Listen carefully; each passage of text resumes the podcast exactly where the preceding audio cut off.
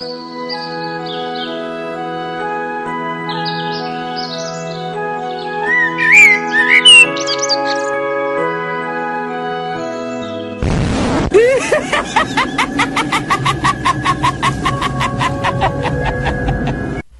está ouvindo FGCast, o podcast do portal Filmes e Games. Fala galera, Mal Franco falando aqui e chegou a hora.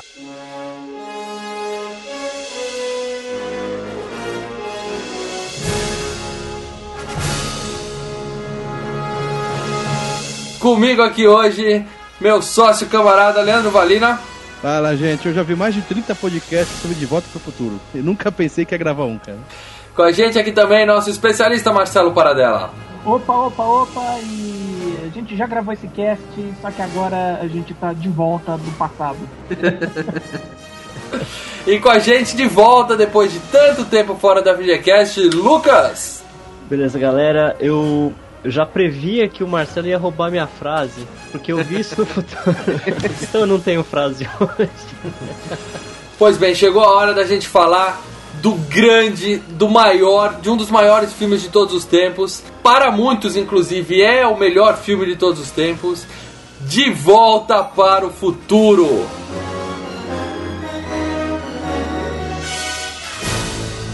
Lembrando que hoje aqui a gente vai falar apenas do primeiro filme. Não, é melhor pra mim ou dois, pô? É, a gente já cometeu. O 2 eu também acho melhor, mas depois a gente vai falar disso. A gente já cometeu a barbaridade de fazer um cast inteiro para todos os três filmes do Robocop. O, o Robocop 2 e 3, pô, não vale, puta, não valia nem fazer meio cast, quanto mais. A gente fez dois casts para falar dos cinco filmes do Chuck. A gente colocou Evil Dead 1 e 2 no mesmo cast, se bem que esse é o mesmo filme, então até cabe. É, dava complemento o outro, ainda tudo. E sexta-feira 13, sexta-feira 13, 1 e 2 também colocamos no mesmo cast. Acabou, acabou, paramos de fazer isso. A partir de agora é um filme por cast. De gravar 5 horas, né, cara? E principalmente editar 200 horas, né? Essa é a parte mais difícil. Bom, a gente volta para falar absolutamente tudo de, que vocês já ouviram em outros podcasts, o que vocês não ouviram em outros podcasts, logo depois do nosso bloco de e-mails. É pra já.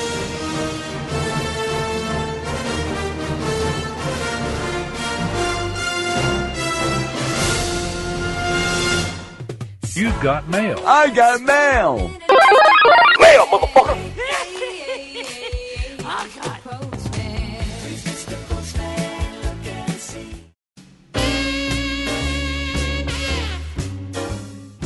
Fala, Leandro, onde é que a gente tá agora? Mal, estamos na leitura de e-mails, comentários, facebookadas e tweetadas do FGCast 30? 29. 29. Especial Dia dos Namorados. É. Dia dos Namorados. Estava tudo apaixonado, é o amor. Exatamente. Mas cara. antes de ler os e-mails e comentários, temos novidades sensacionais para você que é Isso. fã do, principalmente desse podcast de Volta para o Futuro, podcast especial que a gente tá fazendo hoje. Estamos lançando a nossa nova camiseta, Leandro. Conta pra galera aí. Eu comprei essa camiseta amanhã. Sério? Sensacional!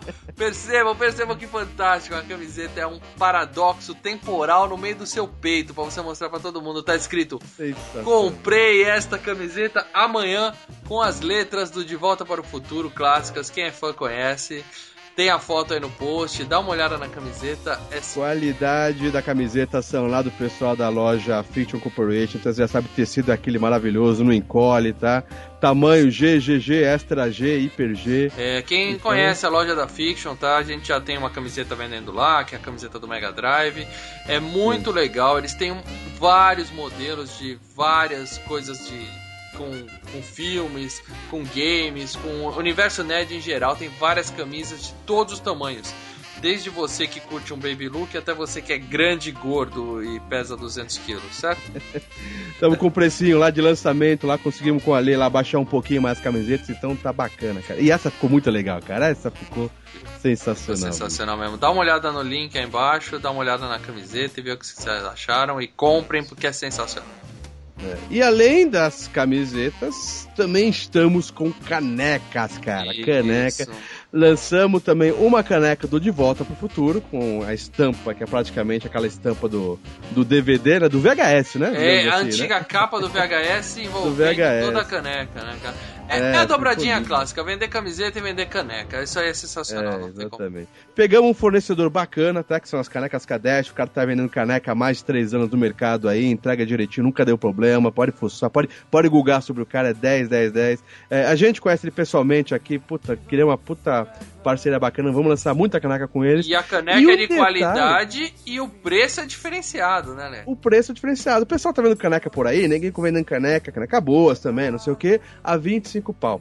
Nós estamos com duas canecas, uma branca, tá? Ou você pode escolher a cor da caneca, você pode escolher a branca a 14,90, né, 14,99, ou a preta, cara. Ninguém tem caneca preta, aquela cerâmica preta, Exatamente. cara. A 18 reais. E puta, ficou linda, É, a cara. gente tem três estampas de caneca, se você tá ouvindo esse podcast agora, na época do lançamento, 1 de julho. A gente tem três estampas, duas em homenagem ao clássico River Ride do Atari. É. Aquele que o Maurício fala que, que desde o podcast do Atari, que ele fala que Eu terminou. terminei esse É. jogo, é Nós sensacional. vamos botar o link do podcast do Atari pra você ouvir outra vez aí, ver te dando risada do Maurício na cara dele. E uma do De Volta para o Futuro, que é esse podcast que vocês É. ouvir agora, que tá sensacional também. Isso. Então a do River Raid tem a carinha lá do gameplay do River Raid e a outra com aquele posto fuel. Lembra o posto que você passa por sim, cima? sim, fuel é o se combustível, exatamente. É, não sabe se você destrói, se você passa por cima do, do combustível, então. Então, porra, ficou fantástico. E aquela coisa, você escolhe na cor branca ou preta. Isso, pra você que se mata de trabalhar o dia inteiro e fica só se abastecendo com café, compra uma canequinha dessa, deixa seu cafezinho ali e sempre que bater aquele cansaço, dá uma abastecida e segue, segue o serviço. Ah, ninguém vai lá na, na, na- cafeteira do trabalho com a caneca River Raid é foda, meu irmão. Aquilo aí vai fazer a galera pagar pau. Bom, link aí embaixo no post, é só clicar e comprar, de qualidade, de- garantido. Bora ajudar. é. Vamos pra leitura de e-mails, velho? Bora, mano, vamos ver. Então, vamos. Esse podcast ficou sensacional, cara. É, você que ouviu FGCast 29, ouviu no carro, ouviu dividindo fone com a namoradinha, com o namoradinho, todo o clima romântico. Ficou uma trilha incrível, cara. Que trilha sonora, É, foi cara. escolhido a dedo mesmo. Muito doido, Vamos ver aqui o que o pessoal comentou. O primeiro comentário é da Rayana Lima. Ela escreveu bastante aqui, vamos tentar dar uma resumida aqui. Adorei o post, simplesmente adoro romance. É uma romântica.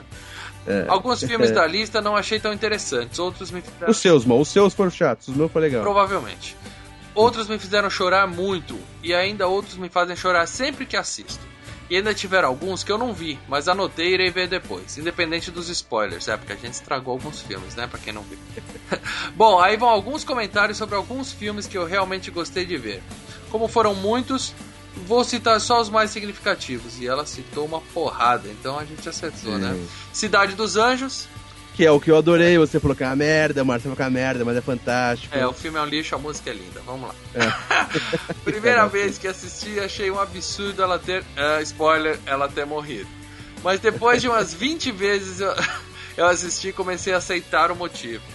Então, é o filme da minha vida. Amo demais, acho o filme muito simbólico, poético, blá blá blá blá blá blá blá. Já assisti tantas vezes que sei decorado alguns diálogos. Nossa, ela gosta mesmo desse É. filme chato, hein? Essa é legal, cara. É. Amo demais, sempre choro. Minha frase preferida é essa. Eu preferia ter tocado nos cabelos dela uma vez, ter beijado uma vez, ter tocado a mão dela uma vez. Ai, mal, que lindo, mal. Repete de novo, mal. O que é uma eternidade sem isso? Puta, não é nem. É, é a trilha, a, a, a música também, né? Do, é, ela fala isso, a música também, né? Do Ah. Google Dolls, né? Nunca prestei muita atenção na letra. É, é a letra, mais ou menos isso aí. Bom, aí ela falou, além disso, algum tempo depois a música Iris, né, que é o nome da música do Google Doll, tornou-se a música tema do meu namoro. Não preciso dizer mais nada, né? Aí ela manda um beijo pro Dani, que é o amor da vida dela. É, cara, muito legal. Que por acaso é o Daniel que comentou aqui embaixo. Opa, tô aqui, tô aqui. Não, não, não, calma aí, irmão. Depois de ela colocar, acho que uns, uns 16 tópicos, Isso, é, ela foi comentar. a gente começou a discutir com ela, né? Conversar, discutir assim, conversar, né? Comecei a responder, pô, legal, não sei o quê. O legal é que o Daniel já entrou rapidinho na sequência. Opa, opa, eu sou o Daniel, tô aqui, É, já marcou presença antes que alguém começasse a bater papo com a namorada. É muito bom, cara. Aí ela comenta os principais filmes e no final ela fala: Bom, desculpem as abreviações, mas é que como o comentário é muito grande eu dei uma sintetizada. Adoramos, cara. Adoramos. Muito legal. Show de Sensacional. bola. que mais tem aí, Lê? O do Pedro. já, já ouve com a gente, Pedro. né, É, colocou- Pedro sem sobrenome, ele já comentou antes. Ele já comenta bastante com a gente, ele colocou assim. Embora esse não seja o meu gênero de filme favorito, eu é, gosto muito dos romances da época, e quando saem do esquema comum da comédia romântica. Um recente que eu gostei muito foi o Apenas Uma Vez, eu não lembro esse filme. Também não faço que ideia. também é um pouco musical, mas é mais pé no chão. O típico filme fofinho, mas tão bom que a gente fica sem sentido quando Não, fica, acaba. fica sentido, fica emocionado. Ah, desculpa, hein? fica sentido. É isso aí. Bom, É. eu não vou assistir esse apenas uma vez, apesar da recomendação do É, Ele é. falou que é romance musical, cara. Não, não. Acho... Não, porque depois que a gente gravou o podcast, eu eu comecei a pegar vários filmes ali que as meninas falaram e eu Isso. tô, tô na lista aqui. Alguns tem na Netflix eu vou começar a ver É, eu também. fiz uma lista também, mas não consegui começar a ver ainda não. Bom, o Guilherme, né, que é o Guilherme Vitoriano, comentou assim: Acho que esse é o podcast que eu ouvi mais vezes um mesmo trecho em loop. Claro, Ah, né? Porque ele recebeu uma A declaração. É, mandou uma música pra ele lá. Ah, foi lindo. Um momento lá. Fico emocionado só de lembrar. É isso aí. E? E o nosso grande amigo José Carlos Fantini, que comenta todos, todos os podcasts, Tá ouve direto, todos, tá fã, gente, parceiro tá. mesmo.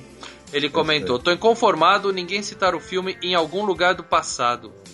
É, você não citou Em esse? algum lugar do passado, aquele do, do, do, do Superman, do, do Super-Homem, não é? Do Super-Homem do Christopher Reeve lá? É aquele, não? Não faço ideia de que Eu filme. acho que é aquele do Super-Homem lá, cara, que é do...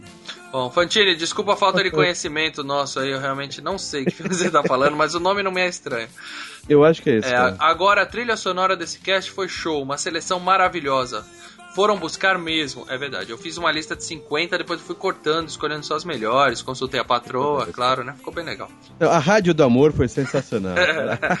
Aí ele colocou aqui. Em alguns momentos, inclusive, ficou difícil prestar atenção no que era comentado, porque ele se deixava levar pela música de fundo, né?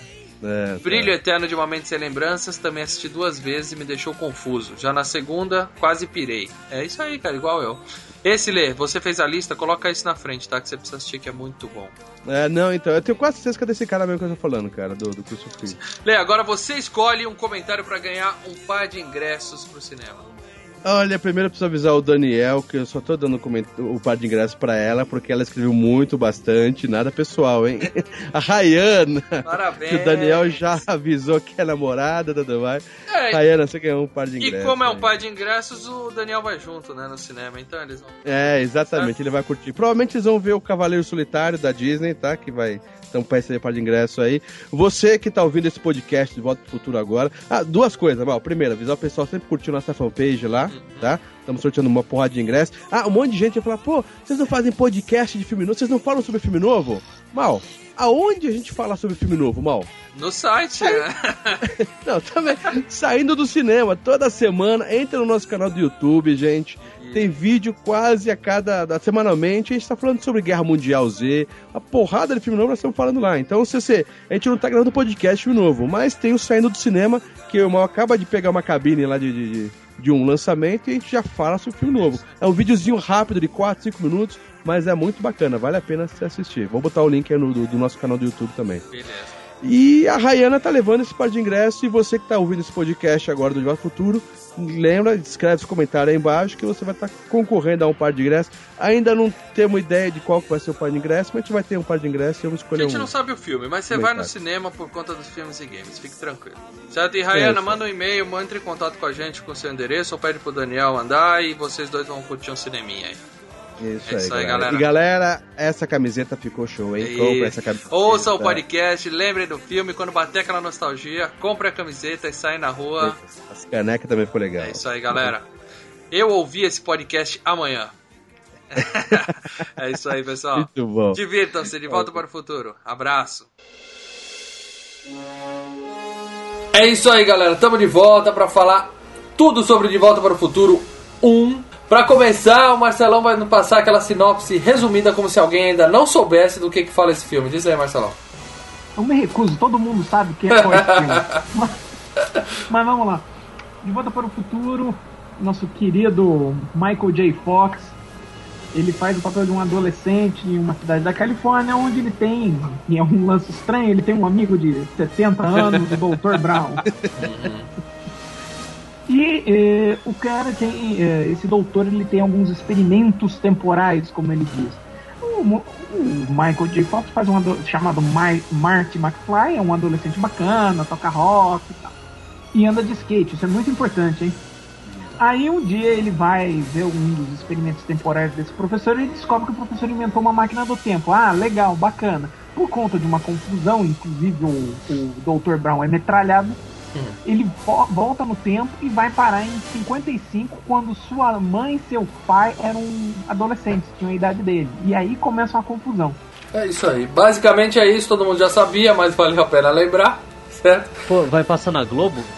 Deve estar passando, inclusive agora. Independente da hora que esse cast tá no ar, deve estar Cara, passando. pega a net, põe naquele vai subindo, assim, você vai, vai, vai caindo. Vai ser em algum canal você chega no filme, né? Bom, vale a pena lembrar que esse, além, é claro, de ser um dos melhores filmes, do filme favorito de 9 em cada 10 nerds logo depois de Star Wars, é, é o filme mais rentável de 1985 e o sexto filme mais rentável dos anos 80. Bom, ele perdeu apenas para alguns filmezinhos, que são os seguintes. Mas de 85. Ele foi o melhor filme de 85. 85 é o que tira mais dinheiro. E... O que, que teve mais em 85? Ah, Pô, 85 teve Goonies, 85 teve. Caralho, foi mais do que o Goonies? você tá surpreso, Ah, velho? mas que isso? A gente não fez um cast foi- de Goonies ainda, por quê? o negócio é o seguinte, ele perdeu pra ET, O Retorno de Jedi, Os Caça-Fantasmas, Batman e Um Tira da Pesada. Ele perdeu em faturamento pro ET? Todos Olha. esses filmes renderam mais que ele. Olha, você fica surpreso isso- com o ET, cara. Eu falei do Batman, É. Um Tira da Pesada, Tira você da fica surpreso Pesada. com o ET? Pô, o ET a Globo paga tanto por ano pra passar no Natal aquela merda? Não, tudo dizer, bem, mas eu tô falando bilheteria nos Estados Unidos, tá? Então, o filme custou 19 milhões e só de bilheteria, só nos Estados Unidos, faturou 200 milhões. Tanto que o, o filme não tinha, quando foi feito, não foi com a intenção de ter uma sequência.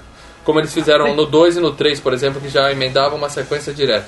Não, calma aí, no final do. do, do, do- Não, era, aquilo era só uma piada. Aquela, aquela do Dr. Brown aparecer e falar, já indo pulando direto pro final do filme, aquela do Doutor aparecer e falar, vamos ajudar seus filhos, era só uma piadinha final e acabou.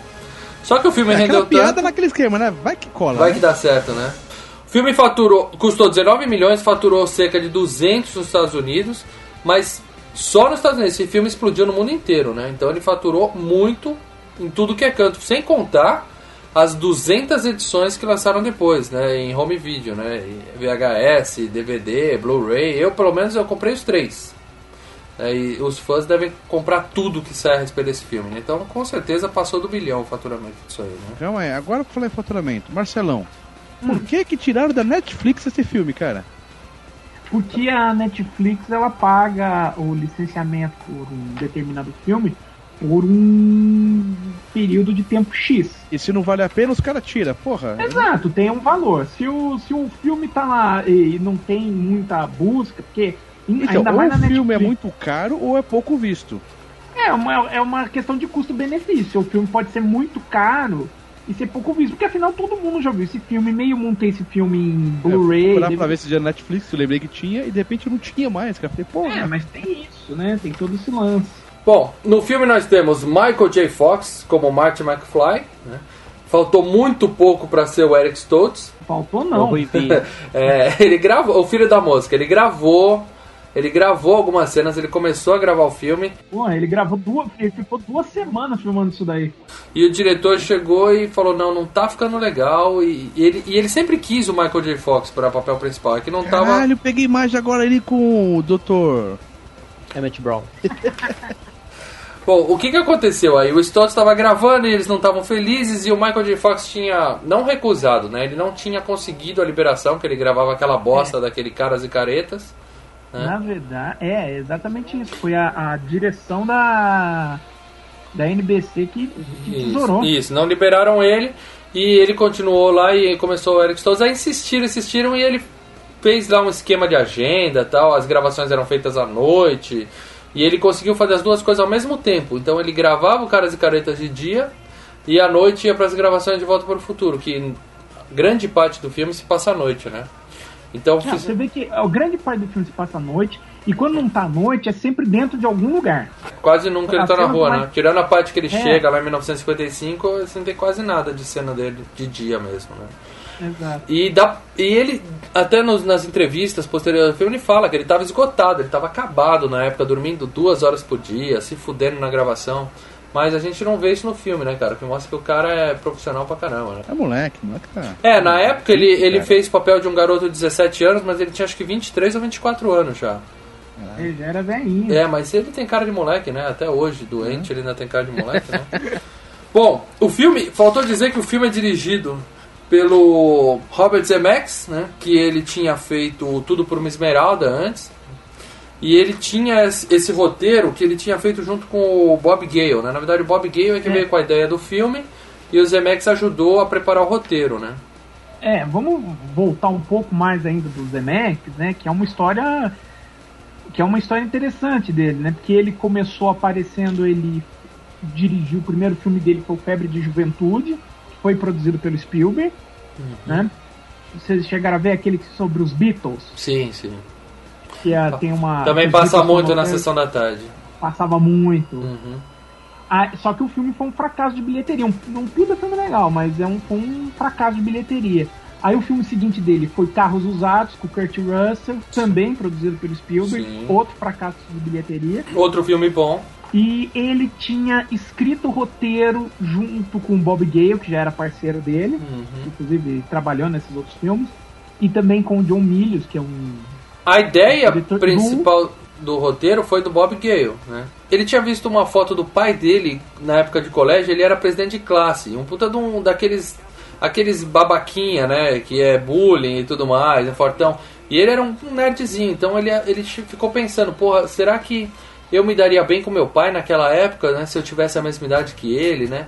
E ele já tinha a ideia de fazer um, um roteiro sobre viagem no tempo. E aí uma- ligou uma coisa na outra e pensou, pô, seria legal se o cara voltasse no tempo, na época que tinha a idade do pai, né? Se encontrasse com o pai naquela época. E aí daí desenvolveu o roteiro do filme, né? que tinha falado, ele tinha feito Febre de Juventude, Carros Usados, ele também fez o roteiro do 1941 do Spielberg.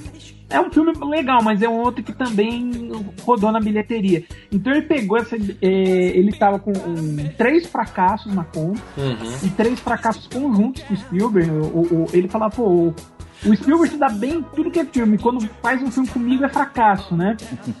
E ele veio com essa ideia que você te, que, que você tava falando, né? Que eles escreveram o roteiro De Volta pro Futuro. E Isso. queria até que o Spielberg produzisse, mas ele mesmo falou, eu não quero que o Spielberg dirija isso, que se esse outro filme for, outro for um fracasso, eu, eu vou, tipo, virar a asa negra do Spielberg, né?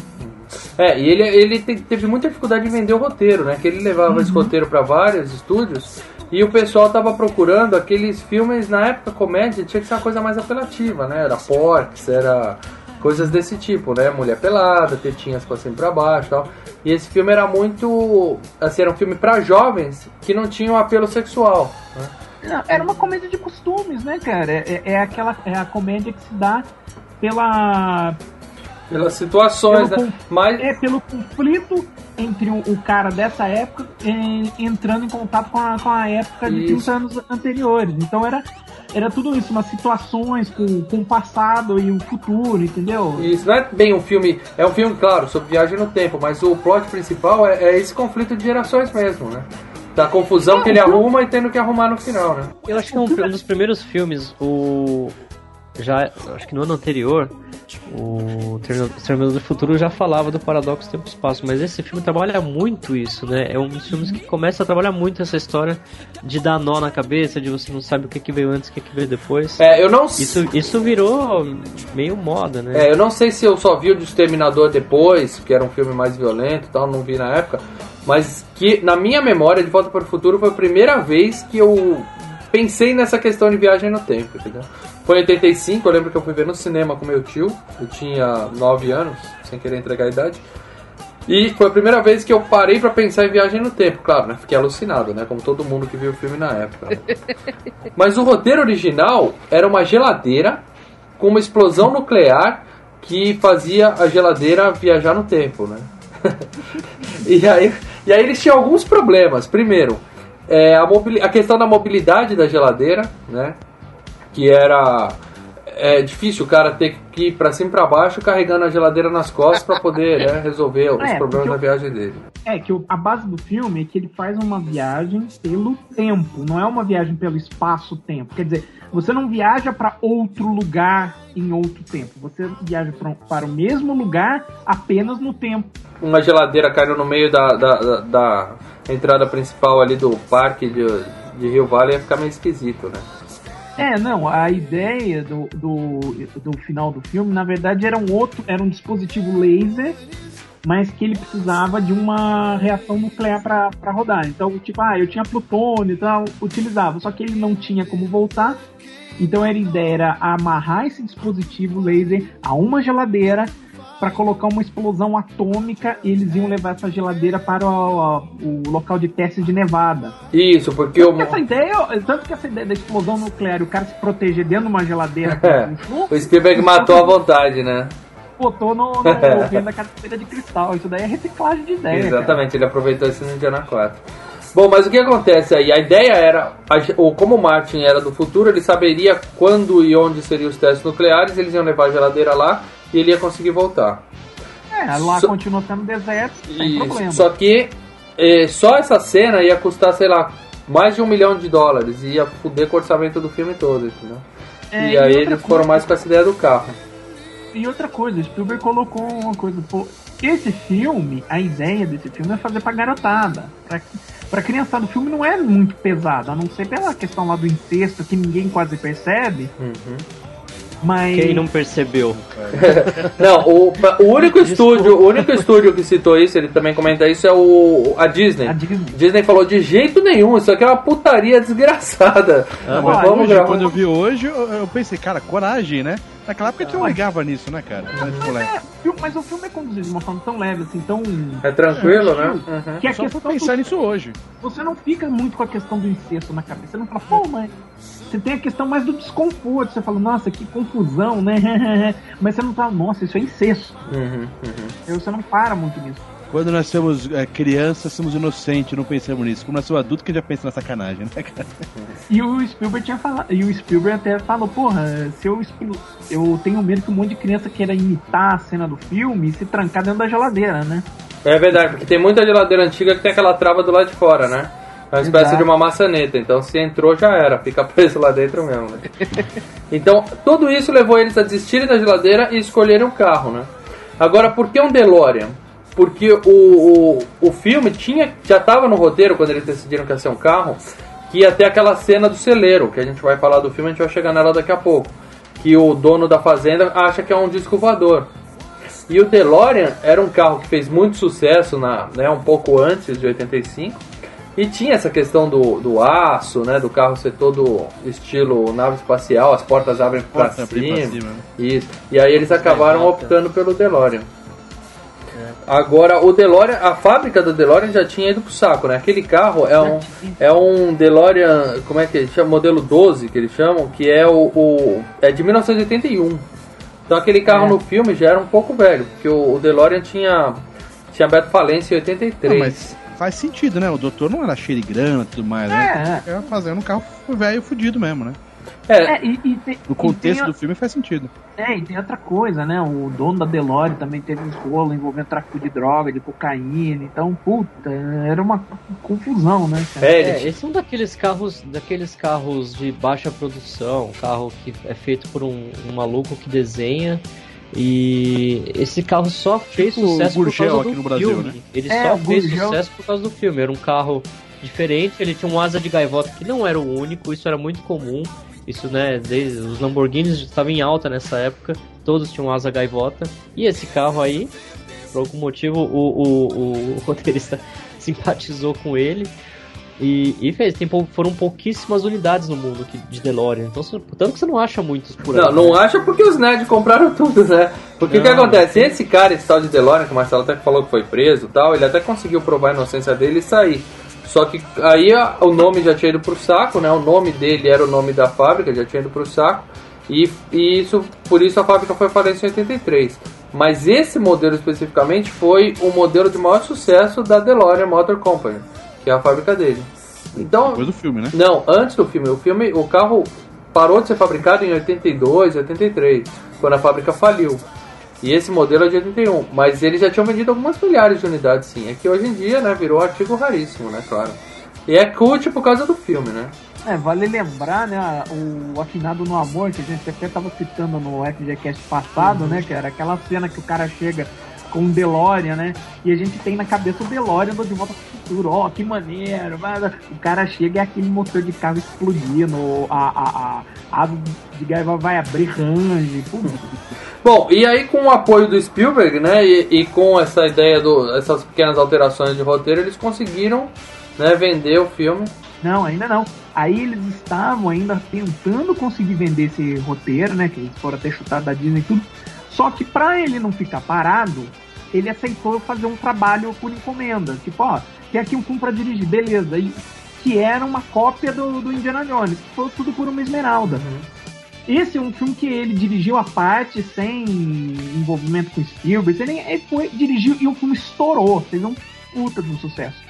Com o filme estourou, todos os estúdios foram atrás dele e falaram: Você tem algum projeto? Tem, de volta pro futuro. Aí todo mundo queria trabalhar com ele. Aí o que ele falou? Agora, agora eu chamo Spielberg, porque aí é.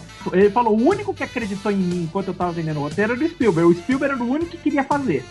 Então ele voltou, já que é o único que acreditou, vou voltar, né? O cara foi parça, né? E aí foi a Universal que acabou produzindo o filme, né? Bom, além do Michael J. Fox, que a gente já falou antes, né? Que é. O que, que o Michael J. Fox já fez? Ele, ele tinha feito o Garoto do Futuro, acho que foi no mesmo ano, né? Que aliás, Uhum. Esse nome, Excelente. esse nome, só tem esse nome no Brasil por causa do De Volta para o Futuro, né? É, Lobo Adolescente é o nome do filme, né? Engraçado que o, o Garoto do Futuro saiu lá fora antes, né? Mas aqui no Brasil só saiu Isso, depois. com esse nome estúpido, né? Ele fazia o Caras e Caretas, que era um seriado de sucesso na época. Depois disso, Uhum. ele fez, durante alguns anos, o Spin City, que era um, um outro seriado, e esse eu achava muito legal. Esse era o final. É, né, já mais velho. O Caras e Caretas era no comecinho, ele era moleque e era uma bosta. O Spin City era muito bom. E aí foi na época que ele ficou doente, ele foi até substituído pelo Charlie Sheen depois, né? Na verdade, não foi a época que ele ficou doente, foi quando a doença. É, isso, na Ele- época que ele... É, ele Você já descobriu. fez um monte de filme antes, já, né? É, ele descobriu que estava doente durante as filmagens do Dr. Hollywood, em 91. Ô, legal. É, eu ia falar, Dr. Hollywood, além disso, ele fez O Segredo do Meu Sucesso, que esses dois também passam direto na sessão da tarde. E ele fez um filme chamado Os Espíritos, que ele era um investigador que falava com fantasmas, que é uma bosta. O Peter Jackson, cara, chato pra caramba. Posso fazer só uma intervenção? Doutor Hollywood é o Cars, né? Não sei se vocês assistiram Cars. Não. É o cara da cidade grande que, é, que se mas quem é perde, Cars? e aí tem toda. Os carros da Disney, os desenhos. Ah, Carros. Eu tô pensando num cara chamado sim. Cars, pô. Fala Fala Carros, cara. É o Carros. É o Dr. próprio Hollywood pra mim é o. Dr. Rei. Eu nunca assisti Carros, Também. cara. Eu nunca assisti Carros. Dr. Hollywood pra mim é da Não, é, o Então caso desliga é- o microfone, levanta e sai, mal. Que Não assisti Carros, cara, não assisti mesmo. E depois que ele já não tava mais conseguindo atuar, fazendo muitos filmes, ele fez a voz do Stuart Little, né? No, acho que em dois filmes, né? É. Da série. Fora isso, ele fez alguns filmes de.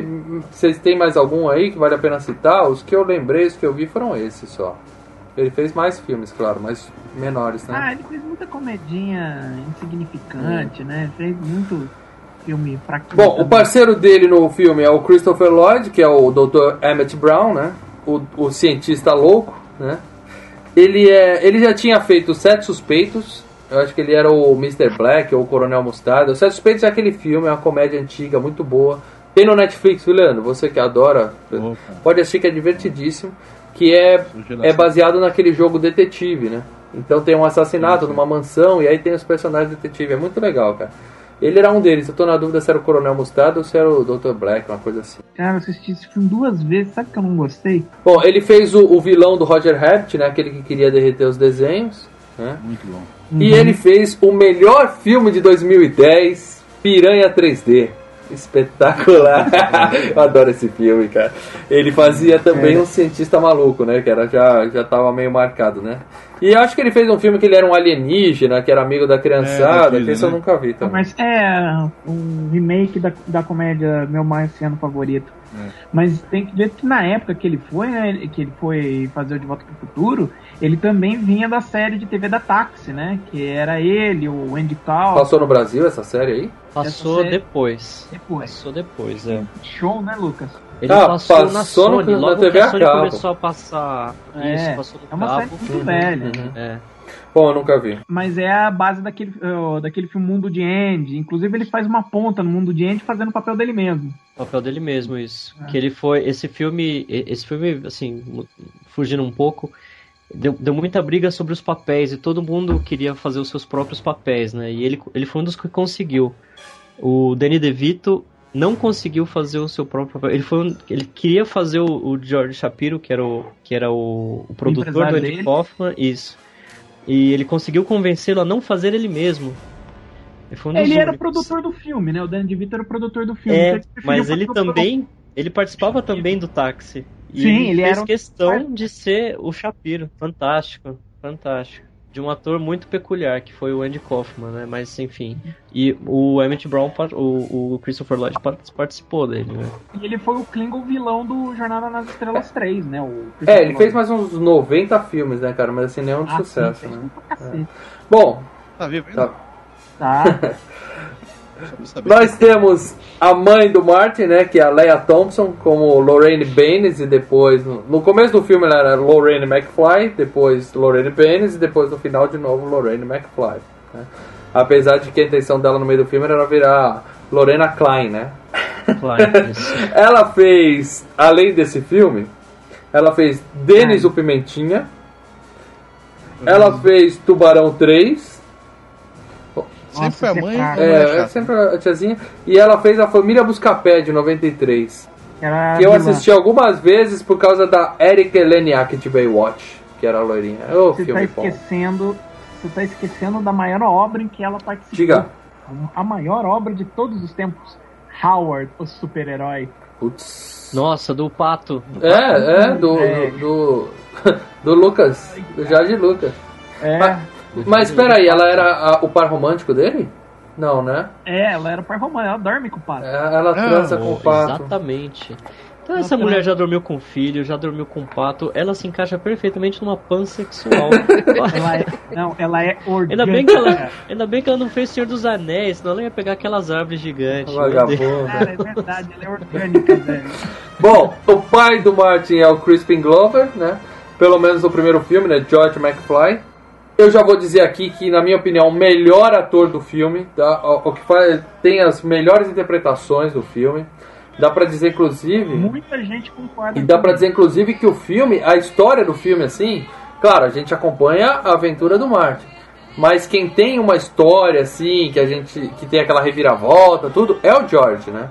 O filme conta a história do George, tendo a redenção dele de vencer o bife e mudar a vida dele com o apoio né, do filho que voltou no tempo, né? Porque na verdade a jornada do herói, né, se você for ver, é- é- ela, ela é um, um princípio básico, é um arco Uhum, onde o personagem passa por uma modificação. exatamente. O personagem, do, o personagem do Martin McFly, ele não passa por uma modificação, se você for ver. Ele- do jeito que ele começa o filme, ele termina, Isso. basicamente. Uhum. Você pode até dizer que ah, ele tá melhor de grana, mas ele não passa, ele não, ele não tem uma redenção. Não, é, não é descobre- o George McFly que tem isso. Inclusive, isso aí Agora. subiu pra cabeça dele, né? Ele ficou achando que ele era o, o principal ator do filme. E por isso ele saiu nas continuações. Né? Quando a gente for falar do FGCast especial de, de Volta para o Futuro 2, a gente vai comentar da substituição dele, né? Ele pediu uma fortuna, É. ele queria ganhar mais, mais que o Michael J. Fox e por isso ele não tá nas sequências. Tem também o fato de que ele metiu o pau no Spielberg. Uhum. Inclusive até hoje ele ainda faz protesto, escreve artigo. Ele é meio revoltado, inclusive, depois eu passo até o link de uns artigos dele, acho que ainda tem. É, ele deve ter se arrependido muito, Ele é né? ator ou ele, é- ele parou e agora tá como Não, ele blogueiro é- agora? Não, ele é ator, ele Não. continua, só que ele tá fazendo muito. Ele faz muito mais filme independente, ou alguns papéis pequenos Tá. que. Você vai lembrar dele, Leandro, do. Ele é o vilão das Panteras, né? O primeiro e o segundo, né? Ah, ele mexeu até no cabelo, igual do É, jeito, cabelo né, lambido. E ele fez aquele A Vingança de Willard, de terror, que ele controla uns ratos e manda os ratos matar as pessoas. É, que é a refilmagem do Willard que é um antigo. filmaço também. E tá o mesmo George, cara. Mesmo É o mesmo estranho. cara estranho, É, Você magrelo. não lembra aquele, É ele. aquele a mesmo. ressaca Uhum. da banheira que viaja no tempo? Ele tá naquele filme? Ele tá, ele é o cara que perde o braço. Bom, e o que que acontece aí? Ele tinha feito em 1984, ele tinha feito Sexta-feira 13, parte 4. Hã? Filmaço, filmaço, que a gente ainda vai falar dele na FGCast. Ele morria, ele era um, Ele era morria, um dos que morria no filme, né, cara? E talvez, isso em 84, talvez por causa do Sexta-feira 13 é que ele conseguiu o papel de George McFly. Pense nisso, cara. Morreu bem. Bom, e nós temos também o Biff Tannen, que é Thomas F. Wilson. Esse não fez mais nada na vida. Despontou para o anonimato. Ele, ele mandou bem também, ele fez um, um belo papel que ele interpreta, né? Na trilogia, ele faz diversos papéis, né? Bife novo, bife velho, bife velho não, oeste e tal. ele rendeu, ele rendeu muito bem. É, excelente ator, excelente ator. Mas eu acho que é aí que tá, ele, ele foi tão bem nesse filme que a carreira dele desapareceu, cara. Ele gastou tudo ali, não sei. Ele fez em 86 A Noite das Brincadeiras Mortais.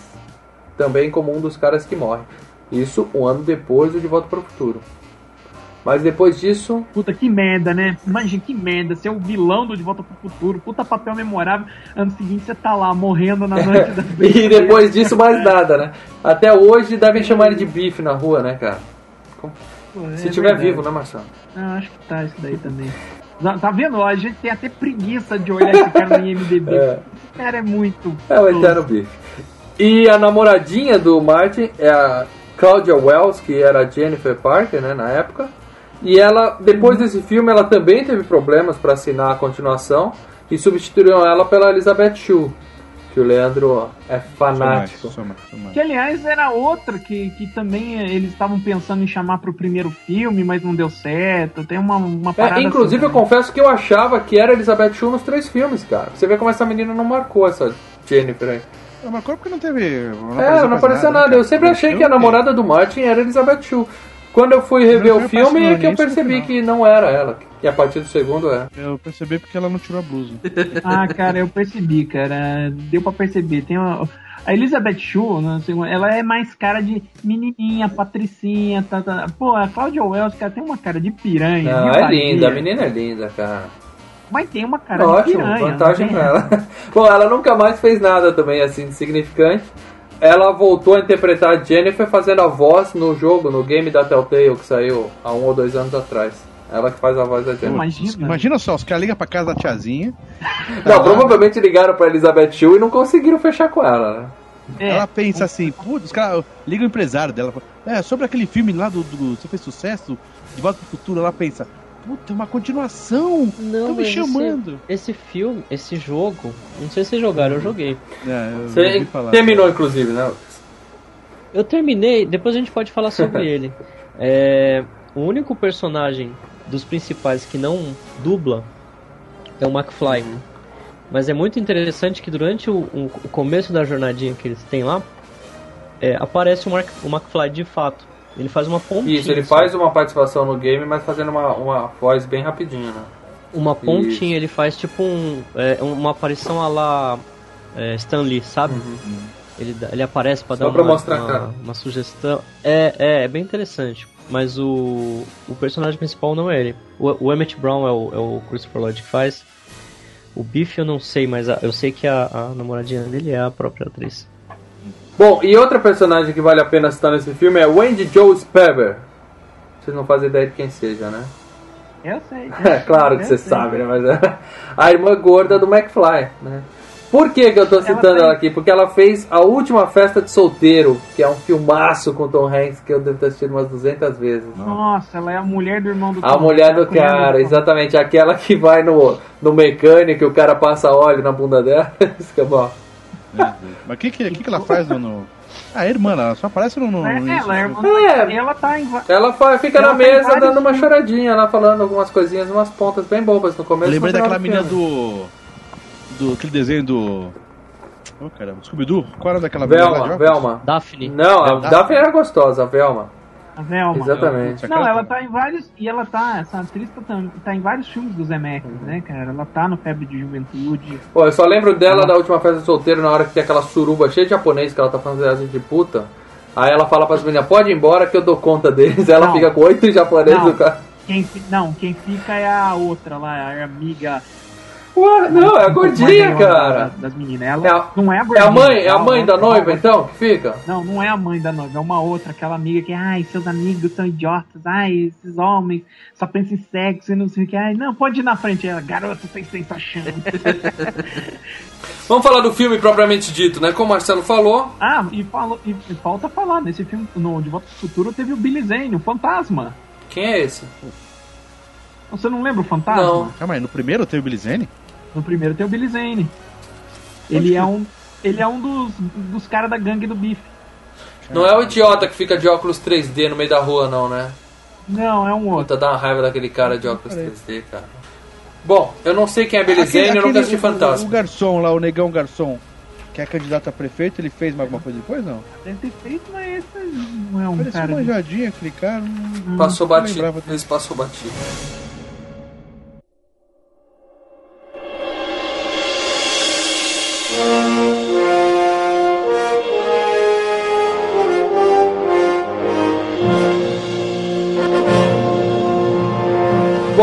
Já começa o filme, né? A gente conhecendo a, a, a casa do Dr. Brown, né? Que tá meio abandonada, a gente percebe isso porque tem a questão da cafeteira que joga água no chão, a, a comida do cachorro, né? Que ele tem um monte de equipamento, né? Então tem a uma. impressão que ele tá na rua direto, né? É, cara? ele tá, na- ele tá com algum problema, ele tá na rua alguns dias, ele tá fora de casa, né? E, Ah, Talvez testando já o carro, né? e a gente. É, então, é isso a gente vai entender logo mais, daqui a pouco, né? E o que que acontece aí? É, um pouco mais. Um pouco nessa, nessa hora mostra um monte de relógio, né? Que ele tem vários relógios sincronizados na casa dele. E um deles é uma miniatura de um relógio e tem um cara pendurado no, no, no ponteiro. Algumas pessoas viram isso e ficaram encantados, falando: Nossa, eles já colocaram um easter egg do próprio filme, né? Porque no final ele tá pendurado no ponteiro, né? Só que depois é, o próprio pessoal do filme desmentiu, falou que aquilo é um outro filme que é de 1920, sei lá, que tem aquela cena clássica do cara pendurado no É, já. É, ah, o do. É o Lloyd ou Keith, um do- de um deles agora, o Homem Mosca, se não me engano, é um Pô, negócio. mas agora, aquele relógio do gatinho ali, eu queria tanto daquele, cara. Sempre viu aquele relógio do gatinho, que né? fica de um lado pro Balançadinho. outro, de um lado pro outro. Porra, aquilo era um, Aquilo é assustador, cara. dá um cagaço Legal. foda. O legal dessa cena é que ela quase foi uma tomada. Um take só, né, cara? É. Você vê que a, a câmera vai, ela anda, rola tudo, vai por baixo, sobe, volta.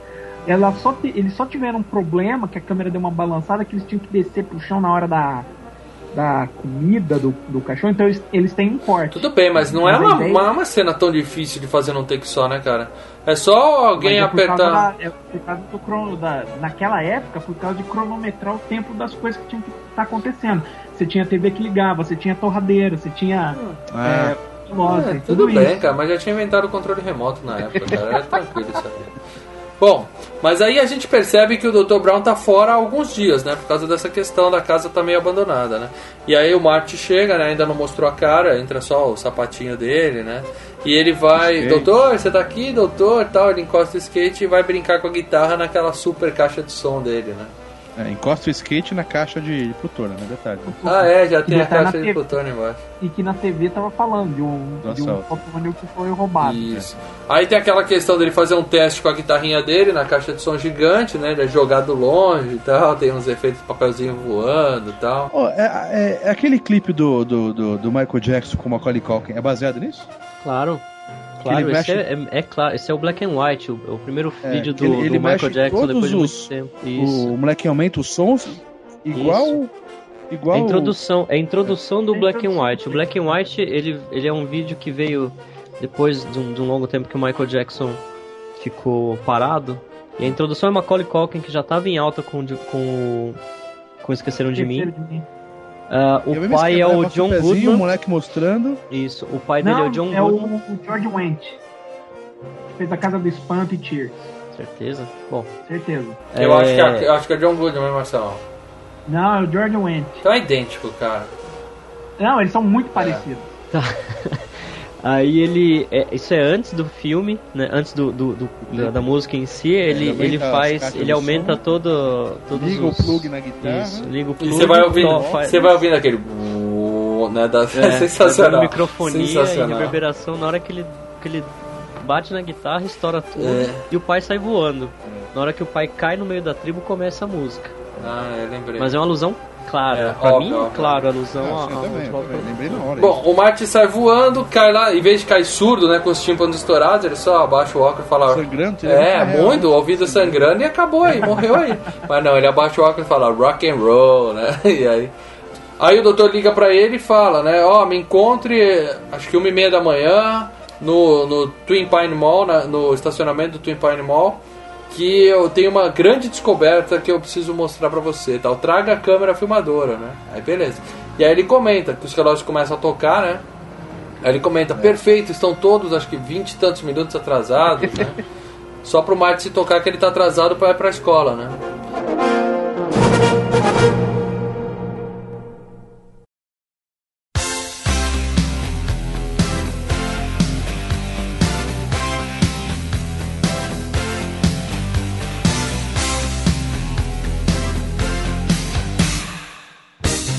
E aí começa a tocar a música, né? a música que foi indicada ao Oscar de melhor canção original, né? Do Hugh Lewis and Foi News. esse filme essa música? Foi feita pro filme. Eles fizeram acho que duas Ok. músicas pra esse filme, né? O que? Do, do Rio Lewis? Isso. É. Fizeram duas músicas. Tem outra música que é Back in Time, né? É óbvio. E toca no Toca final. quando ele tá acordando no final também, que é óbvio pelo nome que é pro filme também, né? Pega o skate, né? Então a gente já, já sabe que o Marty é um bom skatista, né? E aí ele vai pra escola de skate. Skate não, é de rabeta, né?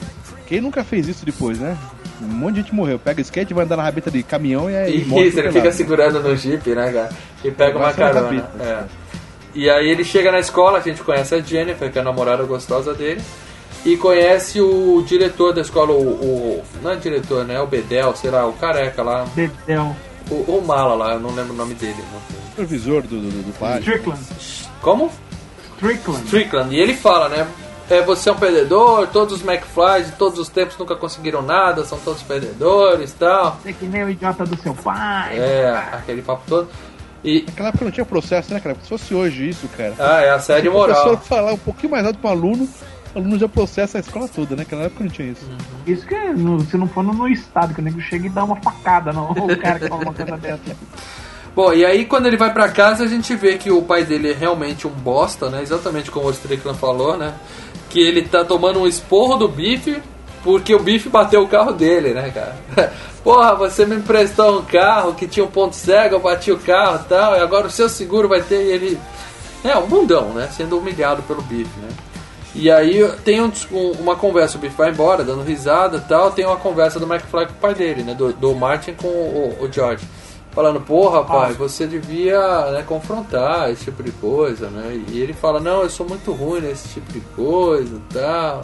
Uma coisa que é, a gente acho que passou.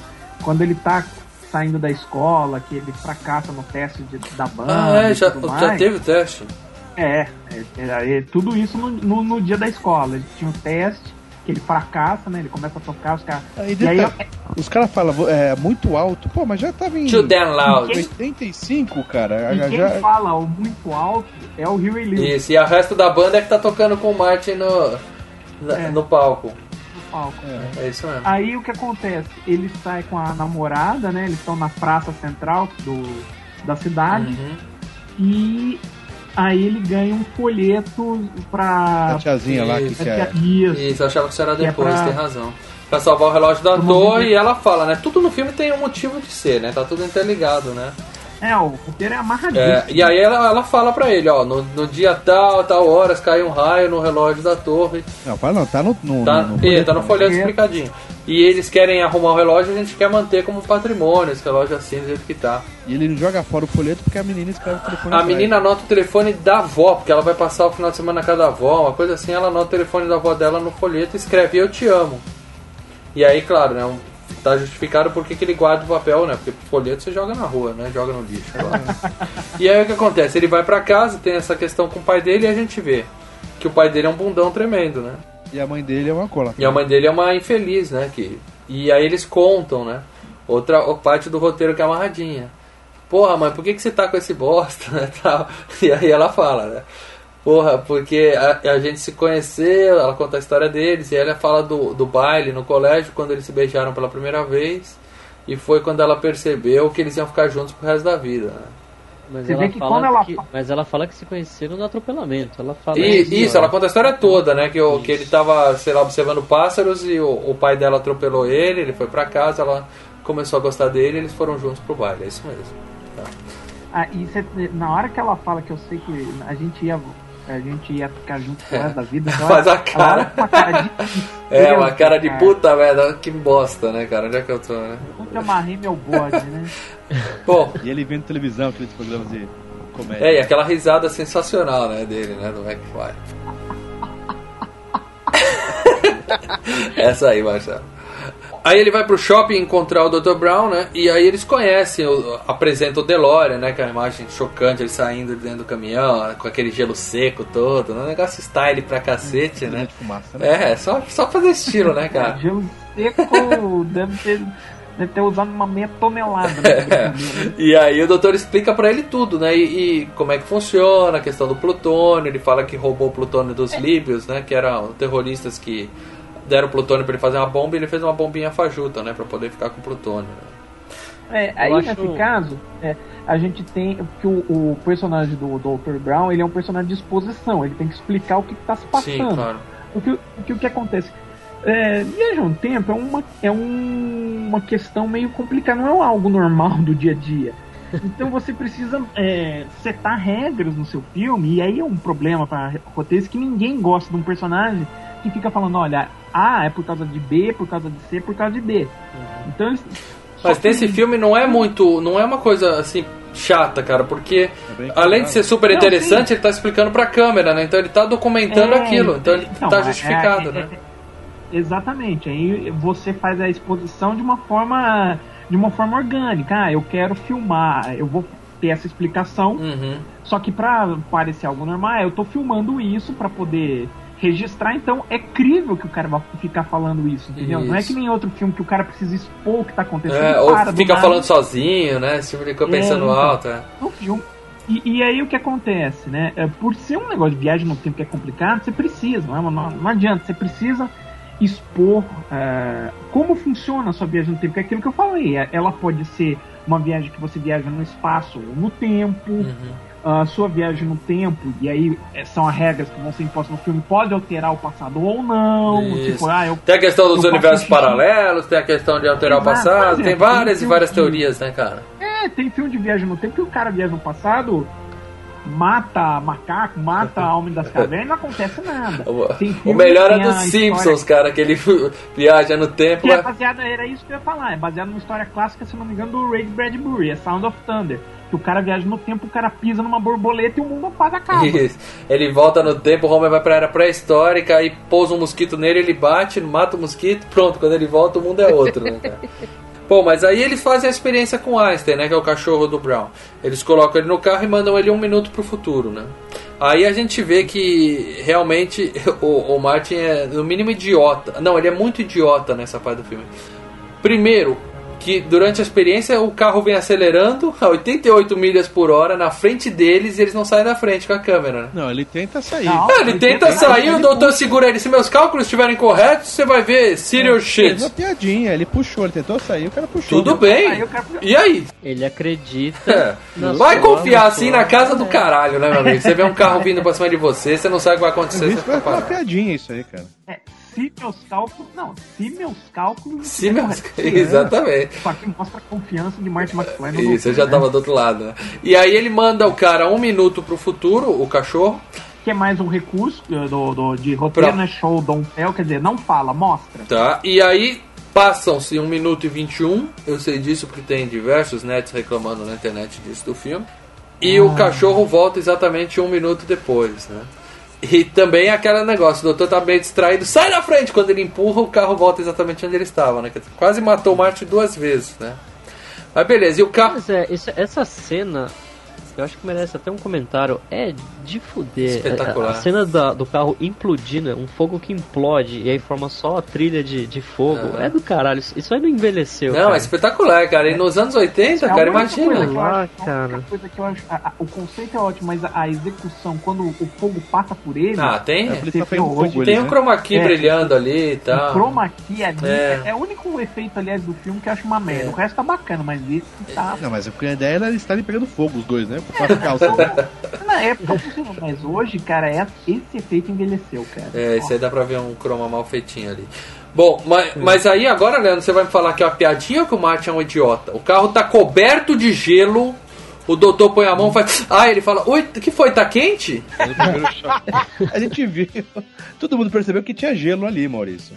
A gente percebeu, mas tá- ele tenha falado isso porque ele viu que era. O carro pegou fogo, né, Nathan? Tá bom, tá bom. Aí ele mostra o relógio do, do cachorro, né? Mostrando que tá exatamente um, um, um minuto, né? Porque pro, pro Einstein a viagem foi instantânea, pra eles passaram seu minuto. E aí a gente entende toda a lógica da viagem no tempo, né? Tá tudo explicado ali, todas as regras estão colocadas. E aí tem a segunda exposição pra poder setar a parte dele no passado, né? Isso. Que ele fala, não, que esse carro ele é elétrico, mas ele precisa do plutônio pra gerar uma reação que jogue 1.21 gigawatts de energia. Exatamente. É, eu não sei se foi na é dublagem que ele falou que o carro é elétrico, né? Ele fala que os circuitos Não, do a- tempo a- são a- elétricos. o dispositivo, Isso, né? isso. O carro é gasolina, o Dispositivo, dispositivo é, é o carro é elétrico. gasolina. Isso. Tanto que Aliás, o, problema isso do, o problema do 3 é a falta O de 3 é a gasolina. gasolina, Isso mesmo, isso mesmo. Então ele fala, pô, essa porra, né? Ele fala, esse troço é, é- é- é atômico, ele fala, não, é elétrico, ele tá se referindo aos circuitos do tempo, né? Aham. Bom, aí nisso voltam os líbios, né? Os líbios chegam atrás do doutor, né? Que roubou eles, Uma Kombi, né? com uma Kombi azul.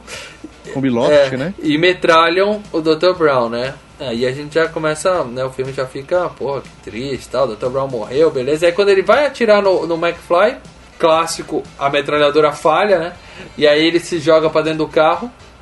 E ele só tá querendo fugir dos líbios, né? Mas antes eles tinham colocado no, no circuito do tempo a data, né? De 1955, que é o dia. Quase, quase nos esquecemos da, da coisa mais importante de tudo que estamos falando hoje. O dia em que Emmett Brown bateu a cabeça na privada e Na pia. visualizou isso. Isso. E visualizou o capacitor de fluxo. Isso, por isso ele colocou essa data, assim, só como pra mostrando como é que regula o, o, o, o, o relógio pro Marte, né? E- Foi o passo inicial da máquina do tempo. né? Isso. Foi o dia que ele eh, imaginou o capacitor que ele de sonhou com isso. Ele até fala que ele gastou a fortuna inteira da família.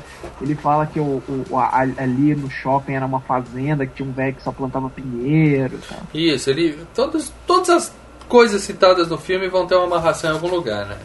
E aí ele coloca essa data e como o Marte está fugindo dos livros e ele já tinha abastecido o carro, né, com plutônio para mostrar como é que fazia, ele atinge 88 milhas por hora e pum, é lançado para 1955, né? E aí ele cai exatamente na fazenda que o Dr. Brown tinha dito, né? Esse shopping aqui, antigamente era uma fazenda de um cara que tinha uma estranha mania de plantar pinheiros, né? e aí, Você tem que ver uma, uma coisa, porque assim, o filme é, uma- é- é- é- vendido como uma ficção científica, apesar de ser realmente uma comédia, né? E a gente é, é bem enganado que parece que o filme tem efeito pra caramba, não sei, mas não tem tanto, né, Não, cara? Assim que ele viaja. Assim que ele viaja no tempo, pô, é só no finalzinho. É, parece que o filme todo tem acho que é, 30 efeitos especiais só. Um negócio assim que pra um filme É. de ficção, né? Ou comédia, será que. Por isso que eu curti mais o 2 do que o primeiro. Não, não, não é só por isso. O 2 é mais legal causa da história, não é pela quantidade de efeitos, né? O 2. É, não, não é feito, mas porque eu, eu queria ver. É que eles vão pro passado, É. né? Eu queria ver o futuro, entendeu? Entendi. Quando a gente pega o título, a gente vê de volta para o futuro, a gente pensa que é o futuro. Não, vamos falar do título do filme então. É genial, cara. De volta para o futuro. Ele foi então. pro passado e querem mandar Por ele de ele- volta para o futuro. Que é, o É, futuro você é tem- 1985, Ah, o né? título não tá errado, é de volta para o futuro. Não. Tem que Não, sim, mas eu digo De assim, volta quem- para o presente teria que Não, ser. porque, É. porque em 1955 ele vai. Ele está indo de volta para o futuro. E o doutor fala: Eu vou mandar você de volta para o futuro. Porque quem está falando isso é, É, o Emmett Brown de doutor- 55. pro Doutor de 55. É sensacional o nome do filme, cara. Futuro. Eu acho esse filme É, sensacional. mas é, quem pega sem ver o filme pensa que vai mostrar alguma coisa do futuro, né? É, é. aí é que tá a genialidade do título, né, cara? É um filme chamado De Volta para o Futuro, faz sentido o nome, mas O é passado do no passado. Pra ele, pro Max Isso. Price, ele é de volta para o presente dele. Ainda mais que naquela época dos anos 80, né? O futuro. Você falava futuro, futuro, ai que legal. Era um nome. Era um, dois. Por causa que eu vi essa época. Sobre, sobre o, o nome do filme, faltou muito pouco para esse filme se chamar O Homem do Espaço de Plutão. Porque o, o, o cara da, o cara da Universal, quando topou fazer o roteiro e tal, ele mandou um, um memorando tal pro Spielberg, para todo mundo, falando que ninguém ia no cinema assistir um filme com a palavra futuro no título, que não- o pessoal não se interessava por esse tipo de coisa e tal. E ele queria que fosse o Homem do Espaço de Plutão. Pluto, né, em inglês. Que é pra fazer um trocadilho com plutônio e com a piada que. Quando o carro cai no celeiro, né? Que a gente tá nessa parte agora. É, e aí tá na revista Spaceman from Pluto. Isso, é a revista que o moleque tá segurando. Esse era pra ser o nome do filme. E aí o, o Spielberg pegou no meio de uma reunião e falou pra ele assim, cheio de gente na sala, falou assim, pô, todo mundo riu muito com aquele seu memorando, aquela sua piada de mudar o nome do filme e tal. e aí o cara ficou com vergonha de falar que era sério e ah, riu junto e ficou por isso mesmo e ele conseguiu manter o nome do filme como ele queria. Bom, Nessa viagem para 1955 ele cai justamente na fazenda do cara, né? E vai cair dentro do celeiro. E aí é que a gente falou, aparece o dono da fazenda junto com o filho e o Marty saindo com a, a roupa de que ele tava, né? Que é a roupa anti-radiação, né? E com o capacete, né? Porque no acidente o capacete caiu na cabeça dele. E aí o DeLorean é igualzinho ao carro da revista, né? A nave espacial da revista. A roupa anti-radiação é igualzinha do alienígena da capa da revista, né? Eu, eu estranhei naquela época que eu vi isso aí. Eu pensei, será que não existe carro nessa época? Mas não é que não existe carro, que não existia carro Daquele estilo, né, cara? naquele estilo. É, e né? aparecendo do nada no meio de uma fazenda de madrugada, né? E aí o, o- fazendeiro fica maluco, atira nele e tal, ele sai de dentro do celeiro com o carro. Aquele tiro de 12 era pra ter passado a porta e pegado ele, né? Espetacular. O cara arrebenta a Fechou porta, inteira. tomou um tiro de 12 na, na lata. Bem na hora que Era bala de borracha. Sobrou nada da porta, a borracha dura é essa. e aí ele sai a milhão e derruba um, um pinheiro. Né? E aí tem outro easter egg do filme, né? Porque o, o shopping era Twin Pine Mall, que é, é pinheiros gêmeos, né? E aí quando ele derruba, o cara sai puto. Porra, ele derrubou meu pinheiro, esse filho da puta derrubou meu pinheiro. E quando ele volta no final do filme, é Lone Pine Mall, que é o shopping do pinheiro solitário, né? Porque Eu não, eu não Isso não é easter egg. Isso não é easter egg, cara. Não Isso é, pego isso é uma piada. é, a pega- É muito Piada. Isso é uma das piadas mais é geniais. muito que eles legal. Aliás, isso, cara. isso é a marca do De Volta para o Futuro. É Essas cheio, pequenas cheio de piadinhas. detalhes, exatamente. É, é isso, né? Esse, é, é esse o motivo dele ter feito tanto sucesso. É genial. É, um filme excelente. Bom, aí ele se pica com esse carro e ele, ele resolve que ele vai, né? Ele para lá no centro da cidade né, e descobre que ele realmente está em 1955, né? E aí a gente tem um monte de coisas que vai amarrar o filme, né? Tem um cinema passando um filme do Ronald Reagan, né? Que era ator na época, né? É. Tem o, o, o jornal, né? Ele pega o jornal e vê a data, né? E aí tem uma cena excluída que tem no Blu-ray. Que é, ele pega uma mulher e fala assim, me belisca, por favor, né? Aí a mulher fala, como é que é? Ele fala, me belisca. Aí ela dá um tapa na cara dele, né? E aí ele percebe onde ele tá, né? Ele vai pra um, pra um barzinho porque ele tem que achar o Dr. Brown, né? Porque ele fala, pô, o único cara que pode me ajudar a resolver esse embrólio, né? É o Dr. Brown. Ele vai pro bar, ele pega a lista telefônica e ele arranca a página. Isso é um absurdo também, né, cara? Ele vai falar com o cara do. Todo mundo fazia isso arrancando a página. Era pro cara dar uma ralada nele, né? É, ele vai com a página na mão, olha a página e fala, vem vira cá, ele fala, qual- onde é que fica essa rua? O cara fala, seu filho da puta! filme americano tem isso do cara arrancar a página, né, cara? Vai fazer isso aqui no Brasil, você vai ver o cacete que você toma. Na cara. época que existia a lista telefônica, né? Porque hoje em dia também não tem mais. Bom, e aí, nesse bar ele resolve tomar uma Pepsi, né? Ele fala, tem um monte, mais um monte de piadinha, né? Ele fala, vê uma Pepsi Free, né? É, porque outra característica do filme também é que ele é cheio de, de merchandising, é, mas bem encaixado, né, cara? Ele pede uma Pepsi, né? Uma Pepsi... Na verdade é uma Tab. Tá, o que, que é uma Tab, Marcelo? É tipo uma Diet Pepsi. Ele Isso. mesmo fala isso. Ele explica pro cara, né? E aí ele fala qualquer coisa free, né? Quer dizer, sem Sem açúcar, açúcar. né? O cara fala. O cara fala, não, De graça? É, cara, você tem, vai ter que pagar, cara. Não é assim. Começa todas esse- essas piadinhas, né? Uma atrás da outra aí, né? Ah, o free era, era, era Era assim. a- de graça? sem não sem açúcar. é, né? ele o quis dizer sem tava açúcar, e o cara quis entender, entendeu como de graça, né? Porque naquela época não tinha. Desde a roupa dele, né? Ele tá, ele tá de colete. Isso, né? todo mundo acha que ela salva vidas. É. É, É, é 1955, É. cara. Você tinha diabetes, você tava morto. É o confronto, né, cara? É o confronto da, das gerações. Aí agora filme usa isso direto, né? E aí entra o bife no, no boteco e fala McFly, né? Aí os dois olham, né? Ele não tinha percebido, mas ele tava do lado do pai dele.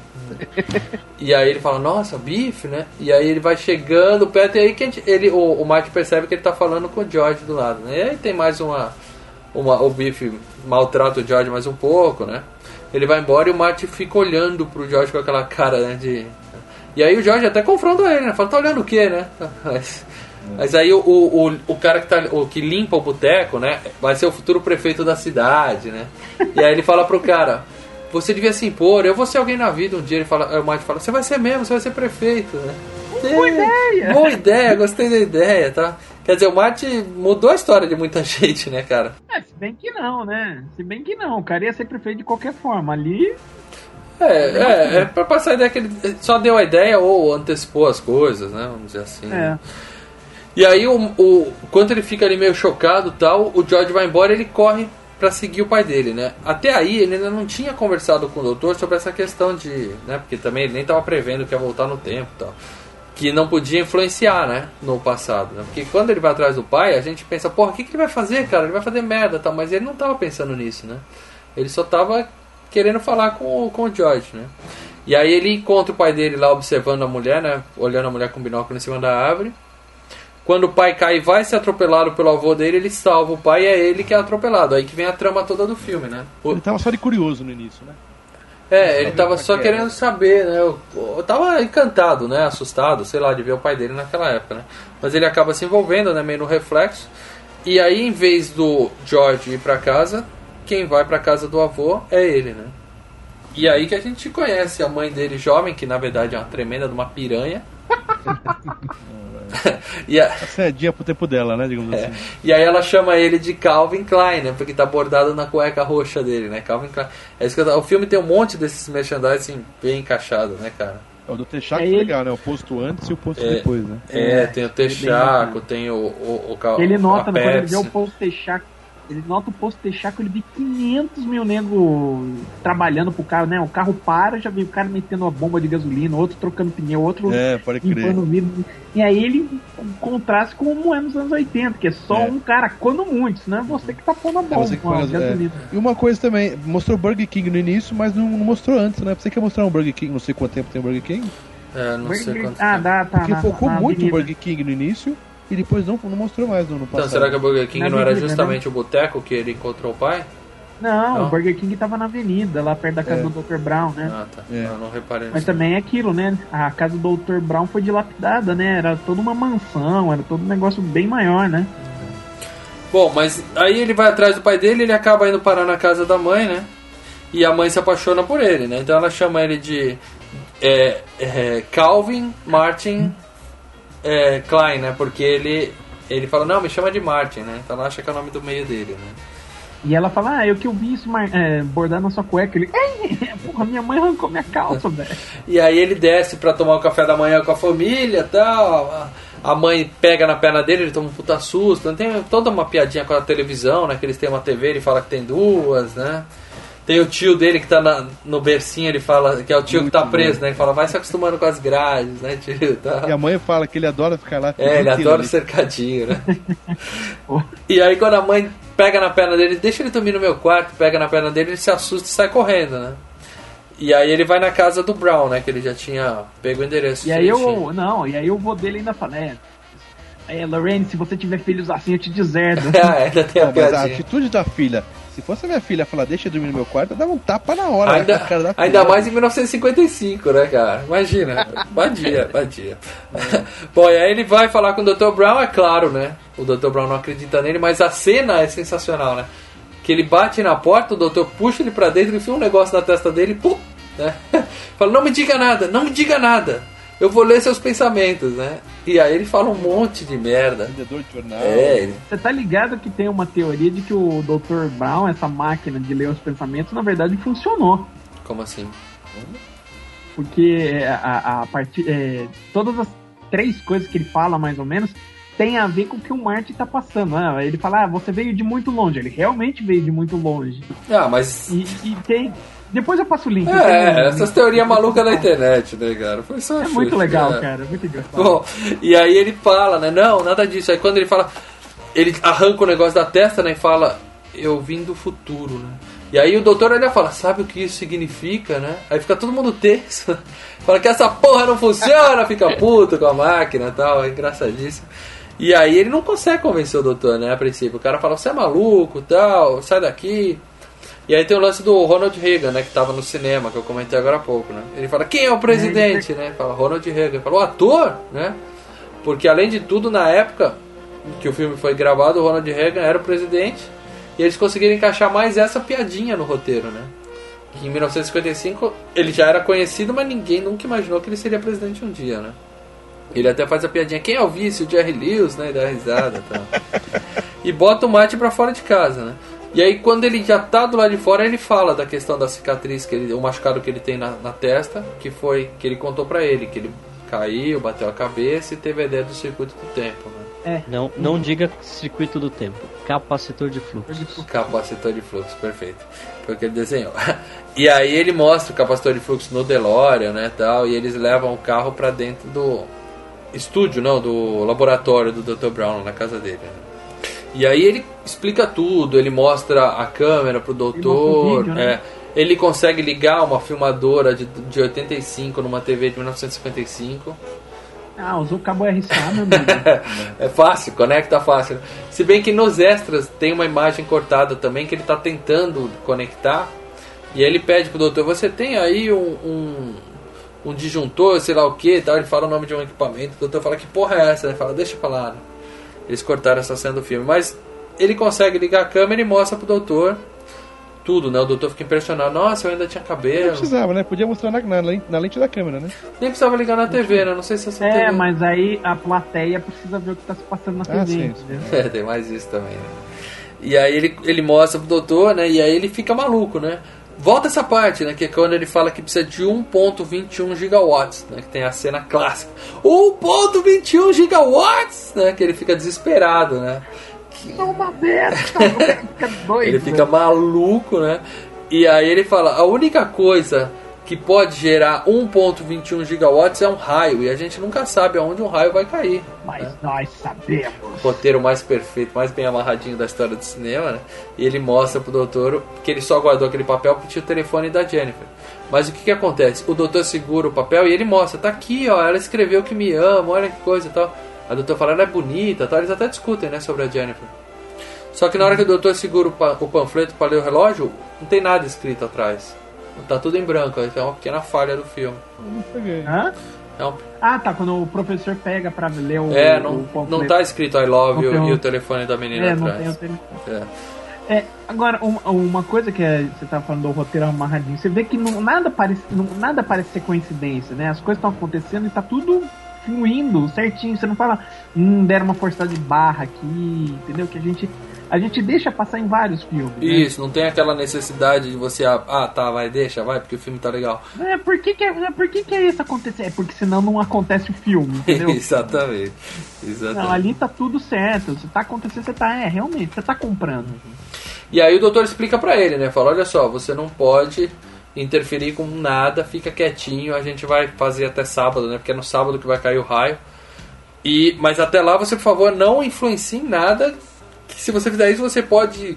É, Vai dar merda. é, eles termos, você vai, o, o, o- você vai fuder com o contínuo espaço-tempo e o universo pode ir pro saco e tal.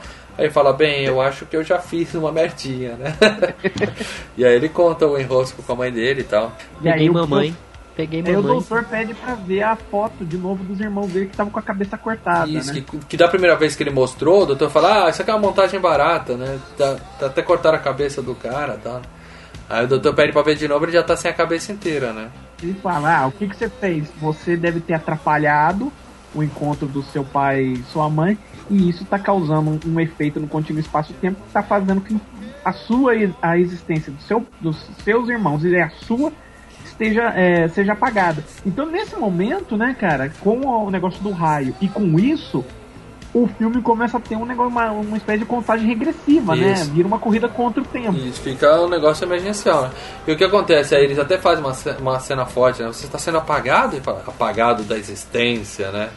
E, e ele faz uma maquete, né? Ele até traça um plano, né? O doutor é todo caprichado, ele faz a maquete perfeita da cidade, né? E ele fala ainda, desculpa pela rudeza do projeto. É, desculpa, não deu pra pintar, não deu pra caprichar muito e tal. E aí ele explica a questão do raio, da, do fio elétrico que vai pra dentro do capacitor e tal, e vai salvar. E ele fala, e até lá você tem que resolver esse probleminha dos seus pais, fazer eles se apaixonarem de novo. Né? Aí a gente passa a acompanhar a saga do Martin de tentar fazer a mãe se apaixonar pelo George, como deveria ter sido no começo, né? Que ele, antes dele fazer a merda toda, né? Aí ele vai pra escola, apresenta, ele leva o doutor pra escola, né? Até mostra o pai pra ele e tal. Ele fala, esse que é seu pai? Talvez você tenha até sido adotado, né? Ele faz uma piadinha, né? Porque o, o George é um idiota, né, cara? E tem uma cena cortada também que tá no Blu-ray aí, que ele olha pela janela e ele vai mostrar a mãe pro doutor. E aí ele fala que ela é minha mãe, e aí ela tá colando numa prova. E a mãe era fazer um puta de um sermão, né? Eu sempre fui santinha, eu nunca fiquei com meninos do carro, né? A gente vai ver depois que não é bem assim. E ela colava na prova, tava vagabundo. E aí, aí ele apresenta o George pra mãe, mas quando ele apresenta a, a mulher não quer nem saber do George, né? Ela vai direto, Calvin, é você e tal. Ela tá completamente apaixonada por ele. Não, aí ele encontra o professor e o professor fala, o Dr. Brown, né? O Dr. Brown que tava vendo tudo falou: É, pelo que eu notei, a sua mãe tá afim de você. Isso, o negócio tá tenso, né? e aí o, o George tá, já desistiu. O que, que ele faz pra convencer o George a ficar. tentar de novo, né? Ficar com a mãe, né? Porque ele é um, um tremendo de um, de um arregão tímido e tal. Ele invade o quarto dele à noite, né? Com uma, um, um fone de ouvido e uma fita, né? Van Halen, né? Ele coloca no, ele coloca no fone, coloca a roupa de radiação, né? E o George era fanático por histórias de ficção científica, né? Tanto que lança o livro, né? Isso, depois no final do filme ele até faz um livro sobre isso. E aí o que, que ele faz? Ele coloca o fone, acorda ele com puta de um rock and roll na orelha e fala, eu sou o Darth Vader do planeta Vulcano, né? Mistura, os- Mistura os- tudo. Os personagens, mistura o Guerra É. nas Estrelas Jornada Estrelas, faz o símbolo do vulcano. É, e aí ele fala, você tem que fazer, convidar a mulher pra ir no baile e ponto, né? Porque ele já tinha visto com o doutor que ia ter esse baile, né? Que era o evento que os pais tinham se encontrado É, e que eles tinham escola. Isso. É, é importante frisar que a, a mãe dele se- é, citou esse baile no início do filme como um momento onde ela beijou o pai e aí ela Isso. sacou que ia ficar com ele. Uhum. Então esse baile passa a ser importante. E o pior, o baile ocorre no mesmo dia que cai o raio. Sim, sim. É tudo pra esse sentido de urgência do filme, né, cara? Pra essa correria. É, ela já tinha citado isso na- na- na- logo no início do filme, né? Lembra que foi o dia que caiu o raio, que queria ver aquela tempestade. Bom, e ele convenceu o George a, a ir atrás da mãe dele, né? Mas faltou dizer que naquela cena que ele faz o Darth Vader de Vulcano, ele tem uma cena estendida também. E se você reparar no filme, ele tá com um secador de cabelo preso no cinto. E depois o secador de cabelo desapareceu. Né? Parece um, um problema de continuismo aí do filme. Só que o que, que acontece? O, um problema de continuidade aí do filme. Só que o que acontece? É que no- na versão estendida, ele saca o secador, aponta pra cabeça do George e fala: Eu vou derreter seu cérebro com meu raio de calor se você não convidar ela pro filme, entendeu? Pro baile. Depois eles cortaram isso no filme. É, é aquele negócio, você vai cortando as gordurinhas É, filme, detalhe, né? é detalhe. É, E aí passa. tanto. O interessante é o pai dele falando, porque ontem à noite o Darth Vader do planeta Vulcano veio até minha casa e falou que ia fritar meu cérebro, e não sei o que. Aí o Martin, é legal, bacana, mas não comenta com ninguém essa história de, de alienígena, né? E, e aí eles vão no bar e ele fala pro pai se declarar pra Lorena, né? Ele até toma nota tal pra fazer as coisas. E vai lá e aí que o bife aparece, né? Quando ele até tá, né? A menina tá até comovida, né? A menina Ele tá fala. caindo na É, ele tenta falar, ele fala, eu sou seu destino e tal, ela gosta, né? Dá um sorrisinho pra ele, e aí o bife entra. E quando ele vai estragar tudo, o Marty pica o rodo nele, né? Temos a cena mais clássica do E se sai correndo e aí tem a perseguição, né? Ele pega um patinete da molecada, transforma num skate, né? Ele inventa o skate. Ele inventa o skate e ele sai a milhão fugindo do, do cara, os caras com o carro, ele com o skate, né? Se agarrando nos carros e tal.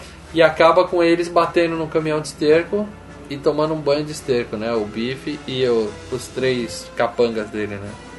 Inclusive aquele idiota com óculos 3D que me tira do sério. Não é óculos 3D, não é óculos escuro, só que Não, com a coisa não branca? é um vermelho e um azul e tá escrito 3D, bem no meio do Não, é óculos. o cara tá andando com óculos 3D, né? Bom, não deu certo de novo, mas o, como o, o, o George precisa dar um jeito, porque senão ele tá morrendo de medo do alienígena, eles combinam um plano, né? O George saca que ela tá afim do, do, do, Do Martin. Martin, né? Que ela comenta, porque ele faz toda aquela ruaça, né? Ela fala, é um E aí, sonho. É, aí ele ele vai, volta pro doutor, né? Porque fala, ah, acho que meu pai tava falando com ela, mas não sei ainda. E ela seguiu, é, seguiu o Marte até a casa do doutor. Ah, é, porque ele foge, né? E ele vai pra casa e ela fala, as amigas até falam onde ele mora. Ela fala, não sei, mas eu vou descobrir, né? E ela segue ele até a casa do Dr. Brown. É exatamente Que é uma isso. coisa que a mãe dele, a mãe dele falava, é, eu não- esse negócio de mulher ficar seguindo o homem, eu acho uma baixaria. E, Inclusive tem outra curiosidade aí. O Dr. Brown e a Lorraine, os- eles participam dos três filmes. Mas a parte que ele abre a porta e, e ela fala, o Martin tá aí, ele fala, tá, entra. É a única vez que eles conversam em todos os três filmes, cara, esses dois personagens. Só uma, É. só uma curiosidade. Bom, e aí ela vai, eles até cobrem o DeLorean e tal, né? Ela vai lá na casa dele e tal. E ela meio que se oferece, "Ah, você não vai me convidar pro baile e tal, né? E aí é que o Marty tem a ideia, né? Ele convida ela e depois ele vai combinar o plano com o George, que é o seguinte: ele vai estar com ela no carro, ele vai abusar dela um pouquinho, né? Pra deixar ela nervosa. E nessa hora o George vai abrir a porta do carro e vai salvar ela. né? E aí eles vão, ele vai salvar ela dando um soco nele, mostrando que ele é macho e tal. E eles vão se apaixonar e tudo volta ao normal, né? E esse era o plano, então. Eles vão ficar juntos, todo mundo ficar feliz e tudo volta ao normal. Só que é claro que vai dar tudo errado, né? A gente vai chegar lá, vai explicar. Quando ele tá com a mãe no carro, né? A gente descobre mais um monte de podre da mãe dele, né? Que ela fuma, ela bebe, né? Tem até uma, uma piada interna do, do- dos roteiristas do filme aí, que o quando ela tá fumando cigarro, o, o Marty dá um gole do álcool, né? Porque primeiro ele ficou surpreso, falou, nossa, você bebe e tal, né? E ela fala, Marty, você tá falando igual minha mãe, né? e aí ele dá uma golada do álcool, que no roteiro é álcool, mas era pra ser só água ali. É, quando você filma, né? Uhum. Você não usa bebida, né? Você não usa bebida de verdade. Você põe a água, se tiver que mostrar, você dilui água com coca e põe. Isso. Porque. Não, porque se dependendo, o cara tem que fazer 20 takes da mesma doidão. cena. Vai ficar bêbado. última, o cara tá bêbado. Então aquilo que ele cuspiu no, no- painel do carro Era álcool de era verdade. álcool, porque É. ele deu uma cusparada foda. É. Isso, porque a- ele, ele viu ela fumando, ficou né? Ele tomou um susto e tal. Bom, e aí o que acontece? Ele, a mãe dele é mais vagabunda ainda do que a gente pensava, né? E ela meio que se atira, né? Tira a camisa e se atira pra cima dele, né? E aí nisso, quem abre a porta do carro, ele tá achando que é o, o, o George, mas é o Biff. E por quê? Tem outra cena excluída aí que também só tem no Blu-ray. O George tá no bar, e até mostra o George na festa, meio que dançando lá, feito um bobo e tal, e ele olha pro relógio e sai correndo. Só que na versão estendida, dá pra ver, ele sai correndo e ele para numa cabine telefônica e liga pra telefonista. Telefonista, que horas são? É, tinha visto o relógio lá do. do É, bobeira, mas é o que acontece. Porque nisso os capangas do bife passam por ali. Não, não são nem os capangas que estão com o bife, é um- os outros caras, porque todo mundo zoava ele no colégio, né? Eles colocam um, um ferro na, na porta da cabine telefônica e prendem ele lá dentro. Isso é pra explicar o atraso dele, porque que ele não chegou no carro no horário marcado, entendeu? Mas isso também foi cortado do- da versão final do filme. Bom, quem chega é o Biff, né? Tira ele do carro, porque ele tava puto com ele ainda da questão do esterco, né? Que ele tinha fugido. 300 pau pra arrumar o carro. Isso. E aí ele vê a Lorena lá dentro e me fala, ó, guardam ele pra mim que depois eu vou lá que agora eu vou resolver uma outra coisinha, né? E os caras ficam vendo ele, o bife pegar a tchutchuca, né? É, ele até falou, "Ô, isso aqui não é pip show não, vai embora, tal. E aí eles vão, levam o, o Marty e trancam ele dentro do porta-mala do, do carro do que estão os... Da banda que tá Que a banda tá, tinha feito um break, né? E fumar maconha. tava todo mundo trancado no carro fumando, exatamente. E um desses três aí é o cara do fantasma, Marcelo, é isso? Um dos caras do bife. Do bife, que tem, ele tem três caras lá, né? O do Isso. óculos, que o Maurício gosta. Cara, ainda não sei que filme do fantasma vocês estão falando, aquele cara roxo? Super-herói? Isso! Puta. Isso! Ele fez a múmia depois, Esse né? cara é famoso? Não. Ele fez o Titanic. Ah. Queria matar o Leonardo DiCaprio na bala Nem enquanto o navio afundava. Faço nem ideia. Mas tudo bem. Bom, e aí eles trancam ele no porta-mala. E né, o cara sai o- os caras dentro do carro, ele até fala, ô negão, sai daqui isso não é contigo, né? Aí sai mais três negões dentro do carro, né? E os caras saem correndo. E a fumaça que sai de dentro do carro, velho. É, aí eles. O, o George, o, o Martin grita de dentro do porta-mala, eles ficam tentando livrar ele. Enquanto as isso, enquanto isso, o Jorge chega no carro, abre a porta pra bater no Martin e quem tá lá é o Biff, né? Aí que tem a grande reviravolta do filme, né? O cara torce o braço dele e tal, aquela, aquela careta toda e tal. E ele dá. Aí, Urra, menino. calma. Aí, aí a gente começa a montar de paralelo, né? Então o cara tá batendo, enquanto isso os caras estão tirando o, Mar o Martin dentro do carro. Então que é tem- importante. isso, eles estão tentando tirar o Martin dentro do carro. Eles conseguem abrir o carro, porque a chave tava lá dentro, então tem que usar uma faca. O guitarrista da banda corta a mão. Isso, ele se machuca na hora que consegue abrir o porta-mala. E aí o Mate sai correndo, obrigado, sai correndo e ele chega a tempo só de ver o pai dele dando um murro na cara do bife, né? Porque a menina saiu pra tentar ajudar ele, você vai quebrar o braço dele e tal. E ele joga ela no chão, né? E E ele é- vê. aí quando ele agride a menina, aí o pai tem aquele, né, aquele ataque de raiva, dá um murro. Um único murro, ele Belo murro, hein? Belo murro. apaga o bife, né? É, destrói o cara com um socão, né? Pega em cheio na ponta do queixo, né? E, Queixo de vidro, né? isso. E aí ele, ele pega a menina e leva pro baile, né? O Martin olha pra foto e fala: ó, continua Ainda- apagando, tá, tá Continua. faltando alguma coisa. O beijo. Aí ele lembra da questão que a mãe falou, que foi quando beijou que ela percebeu que era o homem da vida dela. Né? Aí ele fala pros caras, você tem que voltar lá e tocar. Aí ele fala, impossível, nosso guitarrista se machucou. A não ser que você conheça alguém que saiba tocar guitarra.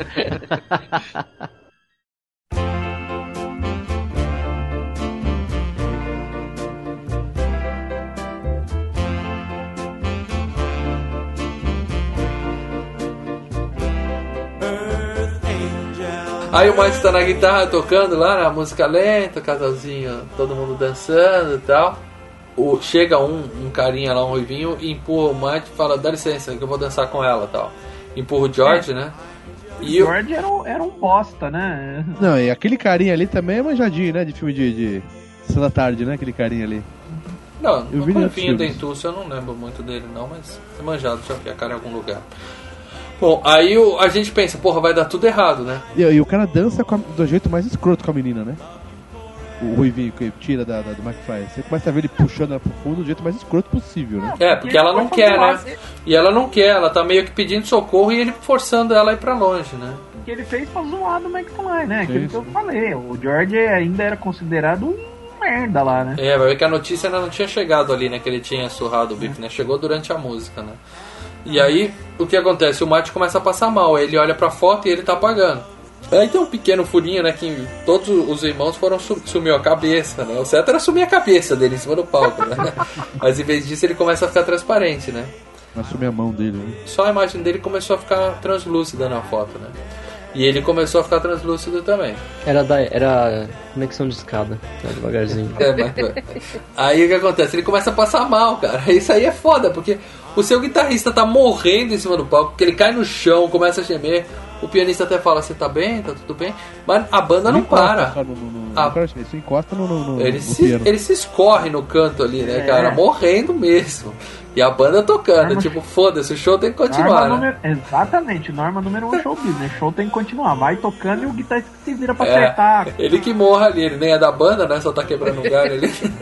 e nisso o Ah, George. mas, tudo, mas, mas até em show, né, cara? O corda estoura, a banda tá tocando e o cara Ah, chama o ah, pra mas- a corda. Tudo bem, mas a corda estourar e o cara morrer é um pouco diferente, né, mano? e aí o George tem um ataque lá, uma coragem, né? Ele tira a mulher do cara e aí eles se beijam, né?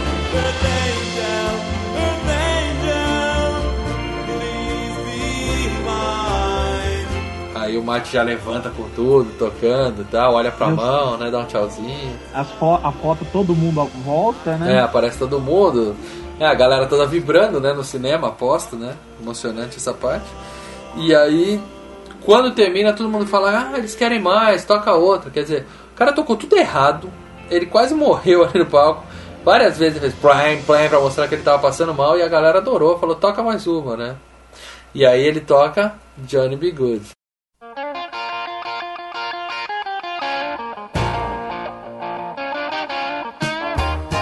Que aí é mais uma, que é mais uma das piadas do filme. É, é- é assim, né? Ali- é, antes da- de ser uma piada, que é mais um dos momentos de. de, de, eh, Momentos clássicos, que é o que mais tem não, nesse filme. antagonismo pro, pra ele, né? Pro, pro Marty, porque, pô, é, ele resolveu o problema dos pais. Ali ele resolveu. E ele Só que- inventou a música ainda. De quebra ele criou rock and roll, né? De quebra. O que, que ele precisava fazer? Chegar a tempo no. No lá doutor, no centro, né? isso, isso. Aí os caras virou, toca mais uma, mais um tempo passado. Quer dizer, um suspense pra quem tá assistindo, aumenta, puta, o cara vai tocar, nossa, será que ele vai conseguir tudo a tempo? Aham. E aí ele toca, ele até fala, né? Essa música é um pouco antiga, né? Lá de onde eu vim, né? E aí ele toca. E é legal que mostrou antes, né? Que o nome da banda é Marvin Berry e sei lá o que, né? E aí, Starlighters. e aí ele liga, primo Chuck, sabe aquela música que você tá procurando? e ele mostra, né? Aquela batida, né? Ele fala, sabe aquela batida que Ele você faz tá o plágio, então, da música, né? do- É, o, basicamente, aqui é uma das coisas que muito nego critica, que tem toda aquela história, né, de que os brancos roubaram o rock and roll dos negros, né?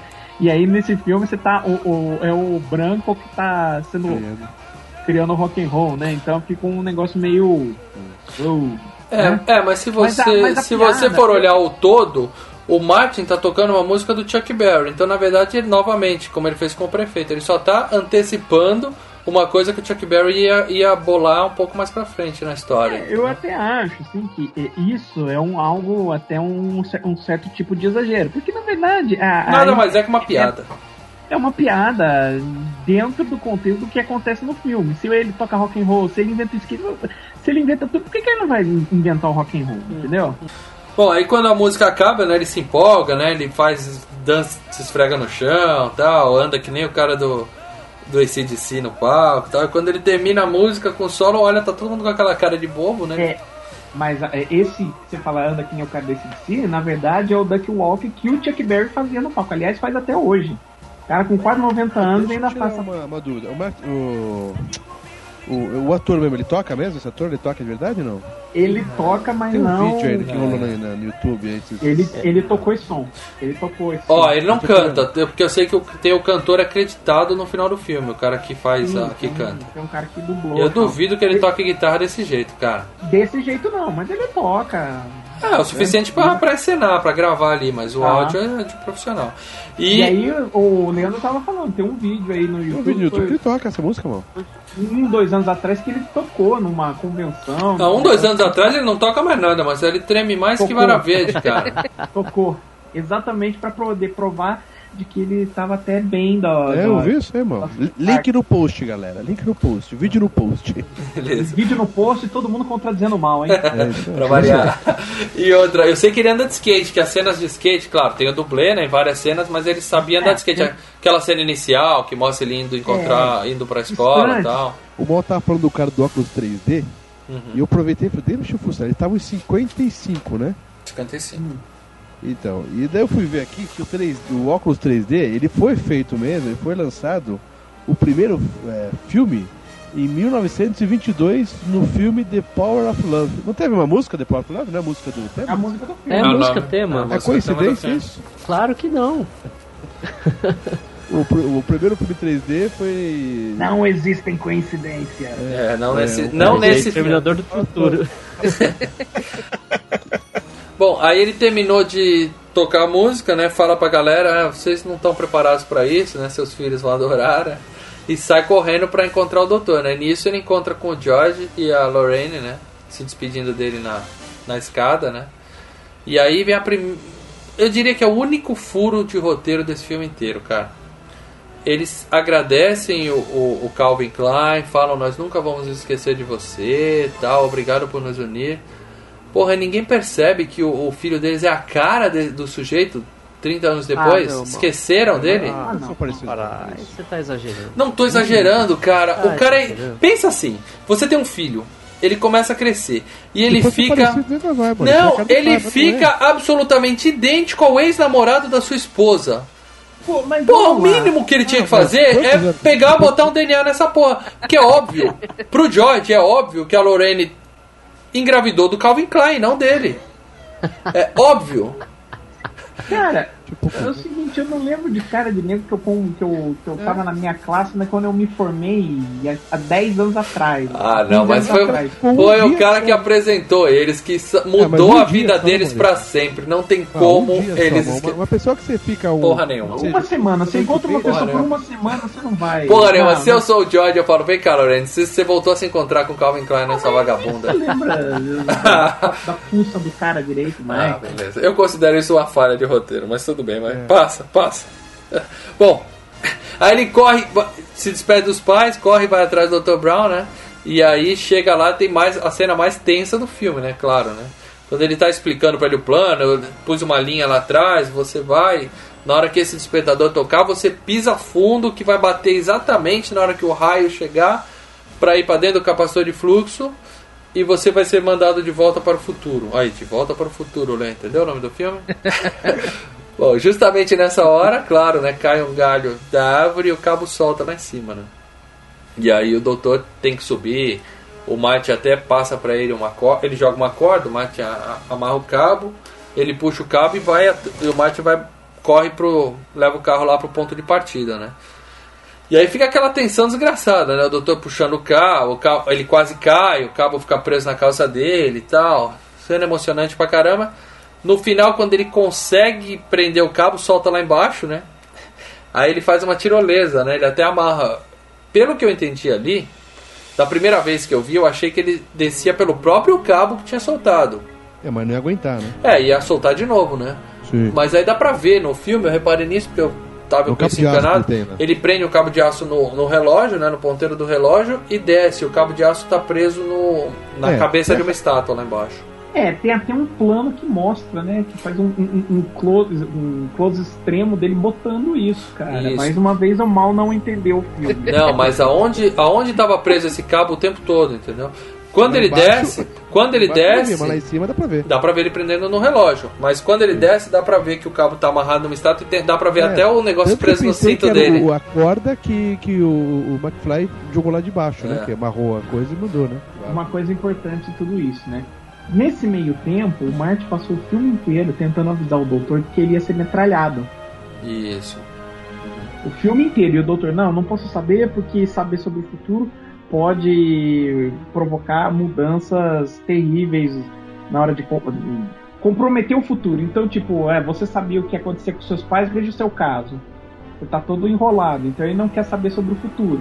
E aí o Martin escreve uma carta, né? Um pouquinho antes dessa cena, ele escreve uma carta e põe no, esconde no bolso do Dr. Brown. Só que ele encontra e rasga, né? Isso. Agora aí tem outra falhazinha. Quando ele escreve a carta, ele termina a carta na última linha tá escrito assim: disaster, né? Desastre.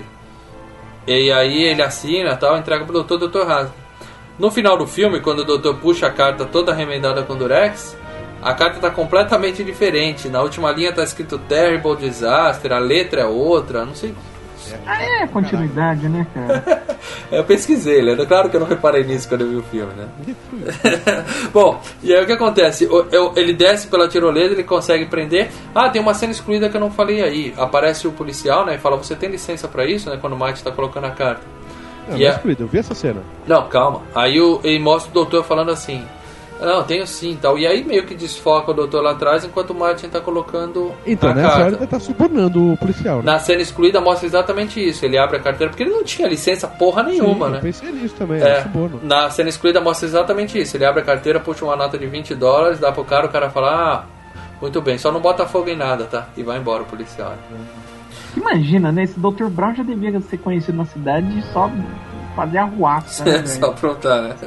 Corta pro carro lá em cima na, na largada quando o Marty tá puto. Porra, doutor, eu devia ter avisado. Aí ele tem a ideia de voltar 5 minutos antes, né? Pra poder dar tempo de avisar o doutor, né? Claro, ele poderia ter posto uma hora antes, meia hora antes, mas ele queria pôr o sentido de urgência do filme, né? Que é o que dá emoção. Então ele põe só 5 minutinhos antes. Ah, ele vira. Não, acho que é 10, né? Não, 10 minutos deve dar certo. Põe um tempinho lá. E nisso o carro morre, né? Carro apaga. Mais uma cena emocionante. Ele fica, não consegue ligar, não consegue ligar. Aí tem uma, uma coisa que mostra que o doutor tá completamente ruim de cálculo. Porque ele falou, assim que o relógio disparar, você pisa fundo que você vai chegar bem na hora. O carro morre, ele fica tentando, tentando, acho que perde ali, sei lá, uns 20 segundos, 30 segundos. Até que ele bate a cabeça no volante e o carro liga. Eu já tentei isso no meu, que não deu certo. Nunca funciona, né, cara? E trocar bateria, não adiantou. Mas ele saiu 30 segundos atrasado e chegou exatamente na hora que tinha que chegar, que é quando o raio tava. Ou seja, o cálculo inicial do doutor quando ele arrumou o relógio estava errado. Ou o Martin que acelerou até mais, hein? É, ele falou pisa fundo, né? Ou ele calculou, o carro funcionou melhor porque era descido, o doutor não sabia disso e tal, mas Ó, o doutor não tá acostumado com carro dos anos 80, né? pode ser. Aí ele chega, né? Claro, consegue, né? Bem na hora o doutor conecta o carro, tomou um puta choque ali, inclusive, né? E aí o Martin é enviado de volta para o futuro. E o doutor fica lá comemorando, ah, eu sabia, eu sabia, 88 milhas por hora, fica vibrando e tal.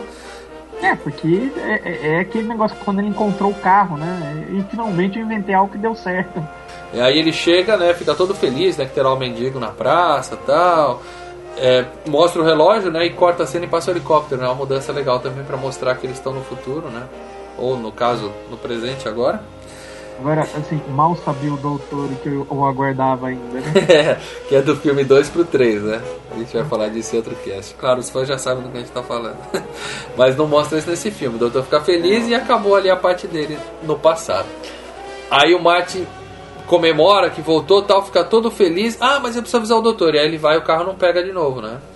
E aí ele vai, ele vê a Kombi dos Líbios passando e ele vai correndo, né? Pronto. E aí quando ele chega lá já é tarde demais, ele vê o doutor sendo metralhado, né, de longe. Eu não sei qual era a intenção dele ali, ele ia aparecer, ia falar, doutor, cuidado, alguma coisa assim. Ah, ele ia chegar lá e ia tocar o ele ia tentar tocar o terror, porque lembra que... É, ia ser o foda-se, porque ele ia encontrar ele mesmo lá, ou seja, É, ele ia fazer uma merda enorme. de- não, mas a regra de encontrar você mesmo só, só foi citada no 2. Então ali, pra ele, ah, foda-se, eu vou, eu vou chegar lá e vou chegar chegando. Imagina como ia ser, né, cara? O Martin ali de repente chegou outro Martin falando, fudeu, né? Mas beleza. E aí ele chega atrasado, né? E eu- vê o doutor morrendo, ou vê ele mesmo, a cena inicial do filme, né? Indo pro passado. E quando ele chega lá no. Ele ainda dá uma fugida dos líbios, né? E aí, o- o- uma cena ridícula, a Kombi bate num. Um stand de, de revelação da fotótica, né? Os mais velhos sabem o que, que é Kodak. isso. É, da Kodak. Bate ali e acabou. Os livros bateram ali 30 metros, não explode, não acontece nada e eles simplesmente saíram do filme, né? Desistiram. vai com o carro, vai com o seu carro num stand desse e vê o que acontece. Ah, não, não aconteceu nada. A Kombi nem tombou, nem pegou fogo, não aconteceu nada. Mas tudo bem. Aí ele vai lá abraçar o Dr. Brown tal, chorar um pouquinho. E aí o doutor ab- abre o olho ele tava com colete à prova de balas porque ele resolveu ler a carta, né? É, ele grudou. Ele É, grudou a carta com amarrou durex tudo com durex e tal. Ele até fala, mas é aquela história do espaço-tempo tal, do contínuo. Ele fala, ah, eu pensei, ah, que se dane, né? Escreve na cara, peraí, coloca só lei em 80, e- 85. É, não leia até 1985. Pode ler antes, porra. Fala. Bom, aí o doutor decide, deixa ele em casa, né? Se despede e até fala, não, eu vou pro futuro, eu acho que eu vou para daqui a uns 30 anos, que é um número redondo e tal. E aí o doutor vira naquela ruinha e pum, na mesma hora que o doutor começa a acelerar, já, já vem o barulhinho e ele viajando no tempo. Quer dizer, ele não chegou a 88 milhas por hora nem fudendo ali. Tanto que no mesmo filme, um pouquinho mais pra frente, ele fala, nessa rua não tem como a gente chegar a 88 milhas por hora. Não, mas aí é que tá, na rua, pode levar em conta que na rua tava de manhã tinha carro estacionado, né? o espaço era menor. Porra. É, Aí ele acorda no dia seguinte, quando ele desce, tá tudo mudado, né, cara? a casa dele tá, tá bacana, os irmãos dele, o irmão dele tá de terno, a, a irmã marido dele. lanchonete. É, É isso mesmo. E aí eu- a gente vê que o- aquela alteração mudou toda a história deles, né? Claro, pra melhor, né? Deu tudo certo.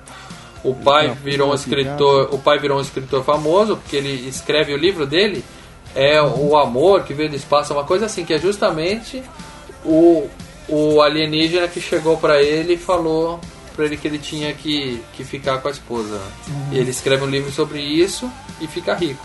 E o Biff é um bundão, tá lá encerando o carro dele, né, tal. a mãe tá mais conservada, e coisa bebe. E aí ele, ele fala, não, mas você não vai viajar? Ele fala, não, o carro tá batido, lembra? Pô, é óbvio que não tá mais, né? Porque mudou tudo, né? E aí fala, como o carro batido, todo mundo corre pra garagem e descobre que ele tem um carrão, né? Que é aquele que ele sonhou no começo Não, do filme. ali tá o Biff encerando a BMW, que é a BMW da família. Isso, Aí BMW o- do pai. Aí depois que chega o livro, o, o, Biff chega, ah, tá aqui a chave que, chegou aí ele. A chave, aí ele vai pra garagem e encontra o carrão. E aí tá ele e a Jennifer lá se amando e tal, e chega o doutor de volta do futuro dessa vez, né? Com aquele óculos ridículo dele, que é alumínio, né? O ator não tava vendo porra nenhuma ali, né? E aí ele, ele até fala, não, a gente precisa ir pro futuro porque os seus filhos estão com problemas e tal. E abre o carro, tem lá o Mr. Fusion, né? Que é o. O, o plutônio foi substituído por lixo, né? Ele, É, olha, eu consigo fazer rodar com lixo. mas ele joga qualquer coisa, ele joga casca de banana, ele joga cerveja, ele joga a lata da cerveja lá dentro, né? Liga e aí tem a cena, né? Que ele fala, o carro não precisa, a gente não precisa disso, Pra onde vamos, não precisamos de estradas. não precisamos de estradas. Fantástico. E aí o carro levanta voo, puta, eu lembro dessa cena no cinema, loucura total, né? Todo mundo berrando. Cara, eu não vi no cinema, eu vi em VHS, se não me engano. Mas eu lembro que VHS. tinha na mesma sequência já em. Eu, quase vi no Dois cinema, juntos, cara? Não foi lançado quase juntos os dois? Não, Não, dois não, ou três. esse filme teve uma puta diferença entre um e o dois, acho que foi mais de 5 anos, quase 5 anos entre um filme e outro. Foram quatro anos, foi em Não, mas 89. quando eu peguei aqui no Brasil, dois. eu peguei quase juntos. Né? A gente vai falar do 2 em um futuro FGCast, né? Ou passado. futuro. Ou o passado.